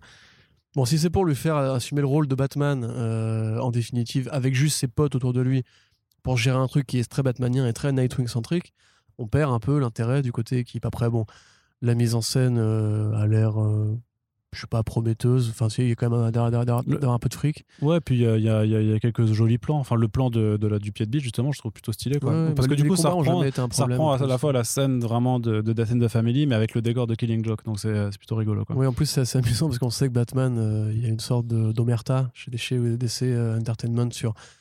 Les, seul le cinéma peut montrer Batman et le Joker, les séries télé peuvent montrer le reste. Du coup, on n'a jamais vu euh, machin en costume de Batman, en tout cas pas dans la lumière euh, qui dit je suis Batman. Euh, le Joker, c'est pareil. On avait quand même en, en euh, plan final de Gotham, justement. Oui, c'est vrai, voilà. Mais que- je pense qu'ils se sont dit, écoute, on va se faire engueuler, mais ça passe parce qu'après, de toute façon, on est annulé. Et c'est pareil pour le Joker dans la saison 1 de Titans, quand tu voyais du coup en, en plan débulé, euh, la tête écrasée contre un truc, du coup, tu voyais pas directement sa gueule. Là, c'est pareil, on entend son rire, on voit cette scène où il fout le coup de pied de biche, et on voit des gens qui ont été jokerisés. Mais derrière ça, euh, on verra pas le Joker, on verra pas le Batman, on verra pas Nightwing qui prend le costume de Batman comme c'est le cas dans les comics. On verra une, une baston de Robin euh, qui en veulent à leur papa.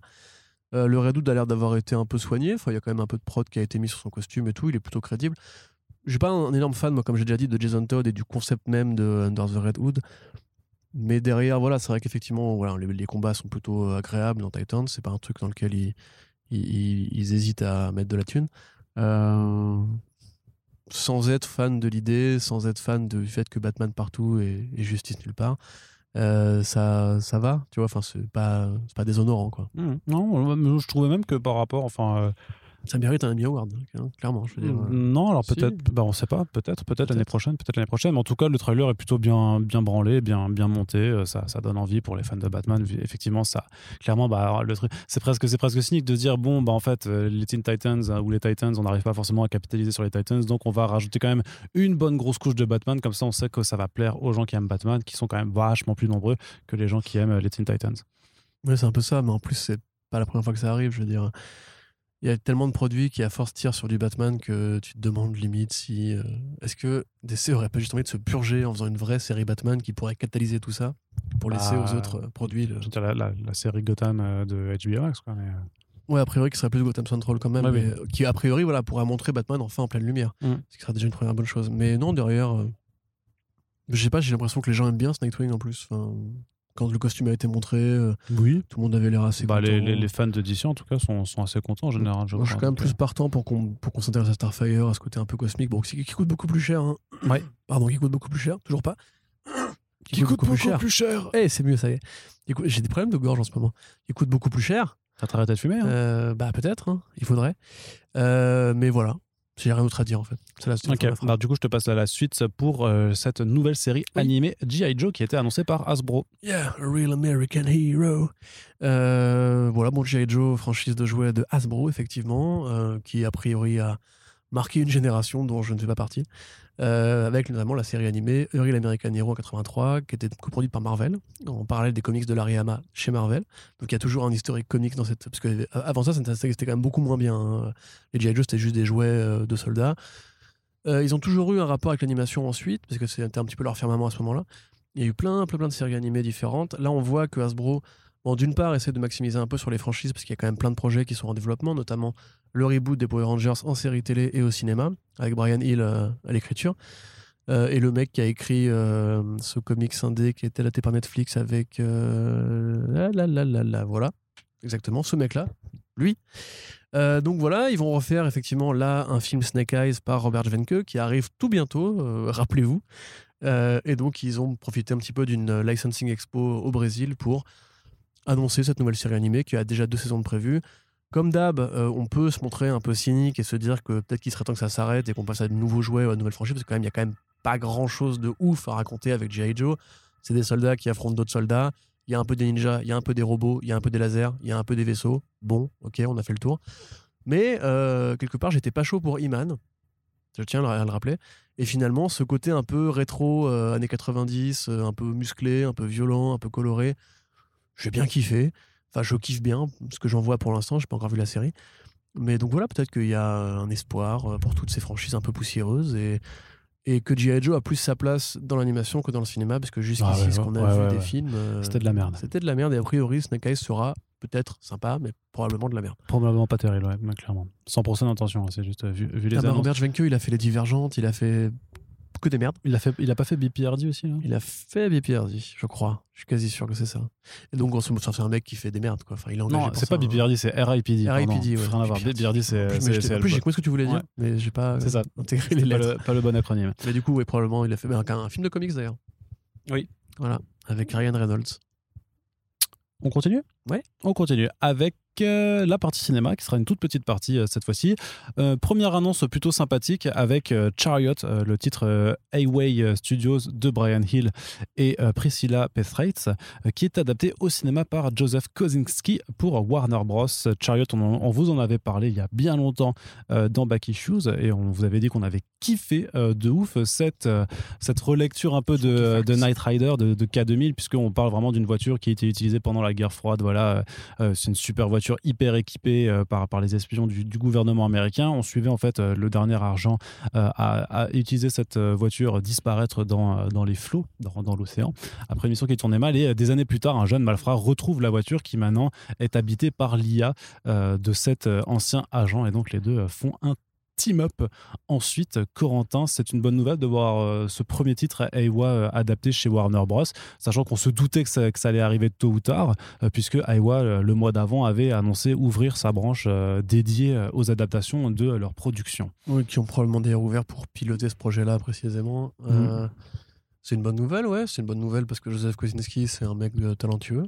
Euh, Il a fait quoi, Joseph filmé, il a Kosinski, fait déjà? Tron Legacy. Ah. Et c'est un film bien filmé. À défaut d'être un film intéressant ou bien, bien écrit, c'est un film bien filmé, qui est, qui est joli. Euh, que d'ailleurs, l'un des seuls films qui était valable vraiment en 3D au moment de sa sortie. Et là, qui va faire Top Gun Maverick, donc Top Gun 2, qui est la suite de Top Gun 1. Voilà, heureusement que je suis là. Euh, quelque part, ce côté années 80, ce côté rétro, ce côté néon. Alors, tu dis un jeune une, cer- il y a truand. une euh, certaine continuité, hein, clairement. Ouais, tu, tu dis un jeune truand, c'est un truand qui est déjà père de famille et qui a plutôt 35 balais a priori. Euh, C'est jeune, 35 ans. Là je, là, je me sens attaqué. Oui, c'est ça. T'as pas 35 ans? Oui, mais bientôt. Tu seras vieux dans 4 ans, voilà. Mais euh, donc voilà. Bon, le synopsis, effectivement, ça passe en BD. J'ai très hâte de voir comment ils vont justifier ça au cinéma. À mon avis, il y aura beaucoup d'ajustements. Euh, la nana en, en hologramme rose euh, qui explique. euh, Il y a un petit côté Black Widow aussi, d'ailleurs, dans, dans Chariot, puisque c'est donc deux frangines qui étaient un peu entraînées à tuer et qui ont découvert que la voiture pourrait leur offrir l'immortalité. Parce que, je sais pas pourquoi, mais les mecs se sont dit que ce serait une bonne idée de construire une bagnole qui absorbe l'esprit et l'âme et le corps, même de son propriétaire, pour. Voilà. je sais pas pourquoi, je sais pas quel ingénieur a pensé à cette idée. Mais euh, voilà, donc euh, effectivement. La Pour nana, refaire un euh, film après. La nana, du coup, va l'expliquer au nouveau propriétaire de la bagnole que sa frangine, qui est donc une ninja, va se mettre euh, à leur poursuite pour récupérer la caisse et elle-même devenir une caisse intelligente et augmentée. Bon, c'est complètement con, voilà, on peut se le dire. Mais c'est sympathique et Brian Hill euh, s'amuse avec cette espèce de reprise de C'est K2000. hyper bien, c'est hyper bien dessiné quand même aussi. Voilà, et effectivement, euh, Kozinski, oui, voilà, qui, qui, qui sait gérer les incrustations 3D, qui, qui a ce côté un peu maximal, et puis qui a ce côté un petit peu pilote aussi, parce que c'est vrai que Top Gun Maverick, c'est beaucoup de scènes de pilotage. Euh, ça peut être très sympa, moi je, je suis assez content. Je pense qu'il y aura beaucoup de réécriture euh, pour essayer de rendre ça euh, plus, plus normal. Plus perméable au grand public qui a une suspension de crédulité un peu moins. Oui, c'est ça, euh, voilà. C'est-à-dire qu'il a du mal déjà à accepter les tortues qui parlent, donc euh, peut-être que voilà, la bagnole qui parle, ce serait un, un one step too far. Ah, déjà un K- film K2000, mec, la base Ah, mais voiture K2000, parlait. c'est les années 80. À l'époque, les gens avaient. Mais c'est ce public-là qui- crédulité non, mais attends, mais c'est. C'est ce public-là qui est ciblé par ce film, mec. Hein. Oui, probablement. Bah, c'est plus, clairement parce c'est un mec qui que fait ils que ont de la pas, rétro, ils ont pas euh, voulu faire un reboot de, de, de K2000 au cinéma et du coup ils prennent un donc, truc. euh, euh, James Gunn euh, était partant, a priori. Ouais. Et, et comment il s'appelle, machin? David Hasselhoff aussi. Il y avait, ici, il y avait eu le, le clip pour les Guardians, tu sais, euh, où Hasselhoff avait chanté. Euh... Tu sais pas Oui. Il y a Kung Fury aussi, d'ailleurs, qui arrive, qui est a priori un peu dans le délire K2000 euh, à l'époque de l'époque. Oui, bien sûr. fu. Et euh, ouais, donc Kosinski, c'est quand même un mec qui a fait beaucoup de euh, revamp euh, de trucs cultes des années 80, bah, comme Top Gun et comme euh, Tron Legacy, enfin comme Tron. Donc euh, oui, effectivement, ça peut être le film K2000 qui nous manquait. Je sais pas s'il nous manquait vraiment, mais apparemment il nous manquait. Et puis bah, c'est cool pour Brian Hill qui va euh, peut-être à, à force de se faire adapter, peut-être qu'ils vont regarder enfin American Carnage et se dire, hey, en fait Ça c'est vachement mal, ça. pertinent, enfin, à peu près le série- politique des États-Unis. En série HBO par Bah contre. évidemment. Enfin évidemment. en HBO Max. Voilà, il sera un Emmy Award. Ouais, clairement. Là, là, un vrai. Enfin, Et pas Loki. Il y aurait moyen. Allez, et on termine la partie cinéma avec une question, Corentin. Le piratage et Disney Plus ont-ils fait capoter euh, le, euh, la course au box-office de Black Widow, qui s'est quand même euh, très, très, très fortement ramassé sur son deuxième week-end d'exploitation? Moi, je pense que c'est un tout. Il y a la reprise de- des contaminations avec le variant Delta. Il y a le fait que le film n'est pas sorti en Chine. Et que, en fait, là, ce qui est assez intéressant, parce que j'ai scrollé un peu pourquoi il n'est pas sorti en Chine. Alors, le fait est que ça reste un film, euh, j'ai pas envie de dire insurrectionnel, mais qui questionne quand même euh, la validité d'un régime communiste, euh, ou plutôt des, de l'héritage de l'URSS euh, dans le présent contemporain, où il y a quand même un message assez clair sur l'allégorie, on va dire, Jeffrey Epsteinienne ou Vladimir Poutine ou Donald Trumpiste, et plein d'adjectifs qui n'existent pas, et que grosso modo, les, les Chinois, après la polémique Shang-Chi et l'embauche de Chloé Zhao, n'étaient pas forcément si, euh, si enclins à donner la patte euh, à Marvel Studios aujourd'hui. Donc peut-être qu'il sortira même pas en Chine. C'est une possibilité. ce, hein. serait- ce serait ouf, ça, quand même. Ce serait ça, ça me semble assez inoffensif, quand même, hein, Black Widow. Je sais pas. Peut-être que le ça générique raconte. complotiste euh, ne leur a pas plu, je ne sais pas. Après, les... Peut-être qu'ils n'ont pas aimé la reprise de, de Smash Lightning Spirit Oh, aussi. on hein. peut très bien comprendre ça pour le Ça, coup. par contre, ouais, c'est un, bon motif de censure. En plus, les. Chinois sont très fans de Nirvana. hein. Faut le savoir, Kurt Cobain, là-bas, c'est c'est une vedette. C'est vrai? Mais bien sûr. Ok. Non. Qu'est-ce que tu racontes? C'est vrai? Ouais. Euh, donc, donc il y a ça, euh, parce que c'est quand même que tu en pensais par exemple à Spider-Man, euh, Spider-Man Homecoming, on sait que Spider-Man est une vedette en Chine et au Japon, que là effectivement ça lui a permis de sortir de son relatif insuccès aux États-Unis. Là, je pense quand même, oui, que la sortie sur Disney bon, qui a ramené 60 millions de dollars, disent-ils, sur le premier week-end aussi, ce qui est énorme quand même, c'est très, c'est, très beaucoup, c'est vachement beaucoup. Et euh, vers ton yep. Et euh, typiquement, là, Black Widow, il y a aussi le fait que, comme il est déjà disponible en version pirate, bon, ça vaut ce que ça vaut. Moi, j'ai beaucoup de potes qui m'ont dit, je vais pas me faire chier à le voir au cinéma. Il y a beaucoup de trucs bien en ce moment, mieux en ce moment. Ça, c'est des potes élitistes comme moi, tu vois. Euh, du coup, ils préféré le pirater. Donc, euh, c'est vrai que ça, c'est. Ça, c'est un danger, conséquence, c'est euh, un voilà. danger inévitable. hein. Quelque part, Space Jam Legacy, enfin Space Jam 2 qui sort là en salle, a fait que 31 millions sur euh, un week-end, donc c'est beaucoup moins que les 80 millions de, de Black Widow, alors qu'il y a quand même beaucoup plus de trucs qui a priori parlent au grand public dedans, comme King Kong, euh, Ouais, Mad Max Fury Road. Ouais, mais attends, t'as vu justement non les mais je sais, je sais, j'ai pas du tout envie de le voir et je, je vomis sur ce film. euh, Qui a envie de voir Taz euh, inter- intervenir dans une scène de Fury Road, quoi, s'il te plaît Ouais, et Casablanca aussi. euh, quel enfin bref, c'est- Quel mais ça c'est de la merde à la limite. Mais je veux dire, c'est de la merde qui. Mais, mais Fast and Furious, ça ramène les gens en salle, gros. C'est bien Fast and Furious par rapport à ça. Apparemment, le 9, vraiment, même les fans sont pas, sont pas contents. Bah non, parce qu'il n'y a pas assez d'action apparemment. C'est appa- apparemment, c'est vraiment genre, c'est- ça se prend au sérieux, euh, vénère. Ouais, mais alors que euh, l'idée c'était d'avoir beaucoup d'action dans ces Voilà. films. Mais après, voilà, on peut pas non plus ignorer qu'on est dans un monde pandémique, euh, que actuellement, peut-être que justement, quand les gens leur disent à la télé, attention, le variant Delta arrive, faites gaffe. Bah, ils vont pas au cinéma, hein, euh, tout simplement. Ou alors ils se disent, bah ouais, mais attends, je peux le télécharger ou je peux l'acheter. Alors, ils ont pas recommuniqué sur les chiffres de Disney. Non. Ce qui me laisserait dire qu'en fait, ils n'ont pas, ils ont pas encore passé le cap des 100 millions, sinon ils le, ils le diront quand ce sera le cas, si c'est, ça devait être le cas. Euh, Il y a un partage a priori un peu plus compliqué aux États-Unis sur le, le maillage euh, d'après Deadline, où en fait il y a d'autres plateformes que Disney qui proposent le film euh, par accord de branche. Et du Ah coup, là, c'est apparemment. Je te enverrai le truc de Deadline, mais voilà. Et du coup, le partage n'est pas exactement le même. C'est 15% pour les plateformes, un truc comme ça. Donc là, effectivement, le, le- le score aurait tendance à, à baisser un peu. Euh, mais ouais, enfin, grosso modo. Alors, c'est un peu con parce que c'est vrai que le film, du coup, c'est un peu le premier blockbuster euh, qui remarchait à ce point-là depuis la pandémie. Maintenant, comme tu l'as dit dans ta critique, euh, c'est un film qui suscite peu d'enthousiasme parce qu'il est aussi très peu. J'ai beaucoup utilisé le mot enthousiasme aujourd'hui.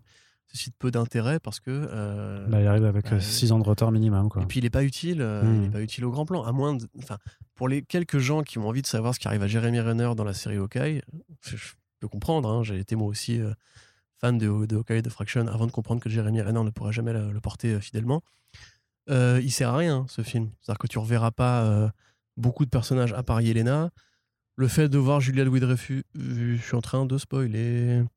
Peut-être qu'il faudra que tu coupes ça, non? Non, mais le film est sorti il y a deux semaines. D'accord, bon, peut-être que voilà, avoir ce personnage-là euh, informera euh, les gens sur l'avenir, mais voilà, enfin, c'est pas Eternal, c'est pas Shang-Chi, c'est pas un nouveau héros, c'est pas une nouvelle aventure, c'est pas la nouvelle ère qu'on espérait.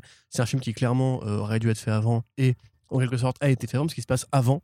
Donc peut-être que c'est ça aussi, peut-être que euh, peut-être que la pandémie, peut-être que le téléchargement, peut-être que le, le le fait est que les gens ont peut-être aussi une super-héros fatigue par rapport à ces offres-là. J'ai eu un peu du mal à y croire, à mon avis. Je pense qu'il faudra vraiment Ouais. attendre Shang-Chi pour se faire une, plus, une meilleure idée. Ouais, et puis d'avoir un vrai retour à la normale aussi, parce que là, il y a tellement de facteurs extra cinématiques, on va dire, euh, cinématographiques qui interviennent que c'est compliqué d'y voir le. Après, je suis assez persuadé quand même que la sortie sur Disney Plus a, a cassé, forcément, a cassé une dynamique certaine. Maintenant, il faut voir si eux, ils s'y retrouvent. Il Ouais. faut, faut voir si financièrement, ils feront. euh, Là, les estimations pensent que le, chi- le- le film finira sa course à 500 millions, ce qui serait du coup l'un des plus gros échecs d'entrée en salle du MCU. Oui, mais après, vu le contexte, c'est pas. hein. Ouais, mais tu sais, ça, ils arrivent pas. Tenet ils a fait bien pire, hein, oui, mais coup. Tenet, il est considéré comme un échec. Mhm. Euh, Tenet, Warner Bros, c'était pas content. Et c'est pour ça, c'est après l'échec de Tenet qu'ils se sont dit, on va faire HBO Max et les salles. Ce qui était aussi une erreur, qui a aussi miné le score de Ah, c'est- une, double erreur parce qu'en plus eux ils le font pas en accès premium, ils font pas payer plus, donc c'est encore moins moins bien comme calcul financier. Bah oui, quoi. Et en plus, en plus de ça, euh, HBO Max n'est pas disponible autant que Disney+. Et donc pour nous autres Européens qui avions les salles de cinéma fermées à ce moment-là, ça a été très facile de télécharger le film et de le regarder illégalement. Je suis désolé, hein, mais En tout euh, cas, les chaînes de cinéma américains blâment euh, la sortie sur Disney mais c'est tout à fait logique. Je veux dire, euh, déjà dès le début, c'était un, c'était quand même, une- ils, ont, ils sont quand même trahis, tu vois. Ils avaient dit, euh, ils sortiront que au cinéma, etc. Ils ont retourné leur veste et en définitive, alors c'est c'est facile de dire après la bataille, ils auraient dû faire ça et ça aurait mieux marché. En fait, on n'en sait rien hein, parce que effectivement, le variant Delta, effectivement, la sortie en Chine et compagnie. Mais moi, je pense sincèrement que c'était une erreur et à mon avis, le film, je serais très surpris s'il s'il égalait le score même au box-office euh, avec les entrées en salle. Maintenant, c'est pas une grosse perte pour Kevin Feige puisqu'il n'y aura pas de suite à ce film-là. C'est pas l'installation d'une franchise et que même sur les trucs comme Ant-Man, il avait insisté. c'est discutable ça quand même, Corentin. Pourquoi? Il y a, il y a- il y a- il y a eu zéro film qui n'ont pas eu de suite. Et euh, il y a très bien un film Black Widow, euh, je sais pas, Legacy ou je sais pas quoi, qui peut se faire après avec les Helena, c'est sûr même. Mais Tu veux raconter quoi? Enfin... Bah tu racontes juste les nouvelles aventures de la nouvelle Black Widow, c'est tout. Oh. Bah si, mais si, tu verras. On parie Allez, on parie. Allez, hop, c'est parti. Hop. Tu mets le micro. Voilà. Voilà. Donc moi, je dis non. Je, je pense qu'elle te- sera dans, dans Disney Plus et dans d'autres séries. Ah, moi je te parie qu'il y aura un autre film Black Widow. voilà. Moi, je pense qu'il y aura un film d'équipe avec US Agent et Yelena, mais il n'y aura pas un film solo Black Widow. Il n'y aura pas Black Widow. Il s'appellera Black Widow le film, je te promets. On verra. Mais on parlait de l'argent, là, du coup. Ouais. Un kebab? Deux kebabs, du coup. Deux kebabs là. Deux kebabs. Pour le retour de Cedric Beach et pour euh, le retour de Yelena. C'est ça. Dans un film solo. Tu dois deux kebabs. Pas pour l'instant. Ce qui est bien, c'est comme ces, ces paris n'ont aucune durée limitée. Dans 10 ans, je te dirais, tu me dois un kebab, il dirait, attends, ils vont annoncer le film. Voilà, Très bien. Bah, on en a fini Bah oui. Du coup, sur ce pari, euh, sur ce pari de kebab, on espère que l'émission vous a plu. Ah, le N'hésitez pas à réagir sur les sujets euh, abordés, notamment sur le WordPress hein, qui vous attend avec euh, l'espace commentaire. Vous pouvez discuter de tout et de rien, et notamment ben, des, des différentes news. N'hésitez pas à nous dire de quel côté vous vous situez, notamment par rapport aux paris euh, qui ont été faits euh, dans ce podcast. Et on vous Y- Y invite a-t-il trop de Batman? Et on vous invite, comme toujours, à partager surtout les émissions. C'est vraiment le plus important. Donc, s'il vous plaît, pensez-y, faites-le sur vos propres réseaux sociaux. On a vraiment besoin de ça pour faire connaître le podcast au plus grand nombre et pour, pouvoir faire vivre la culture comics euh, en France qui en a bien besoin. Sur ce, on espère que vous passez un bel été euh, en nous écoutant et on vous dit à très bientôt pour le prochain podcast. Salut Salut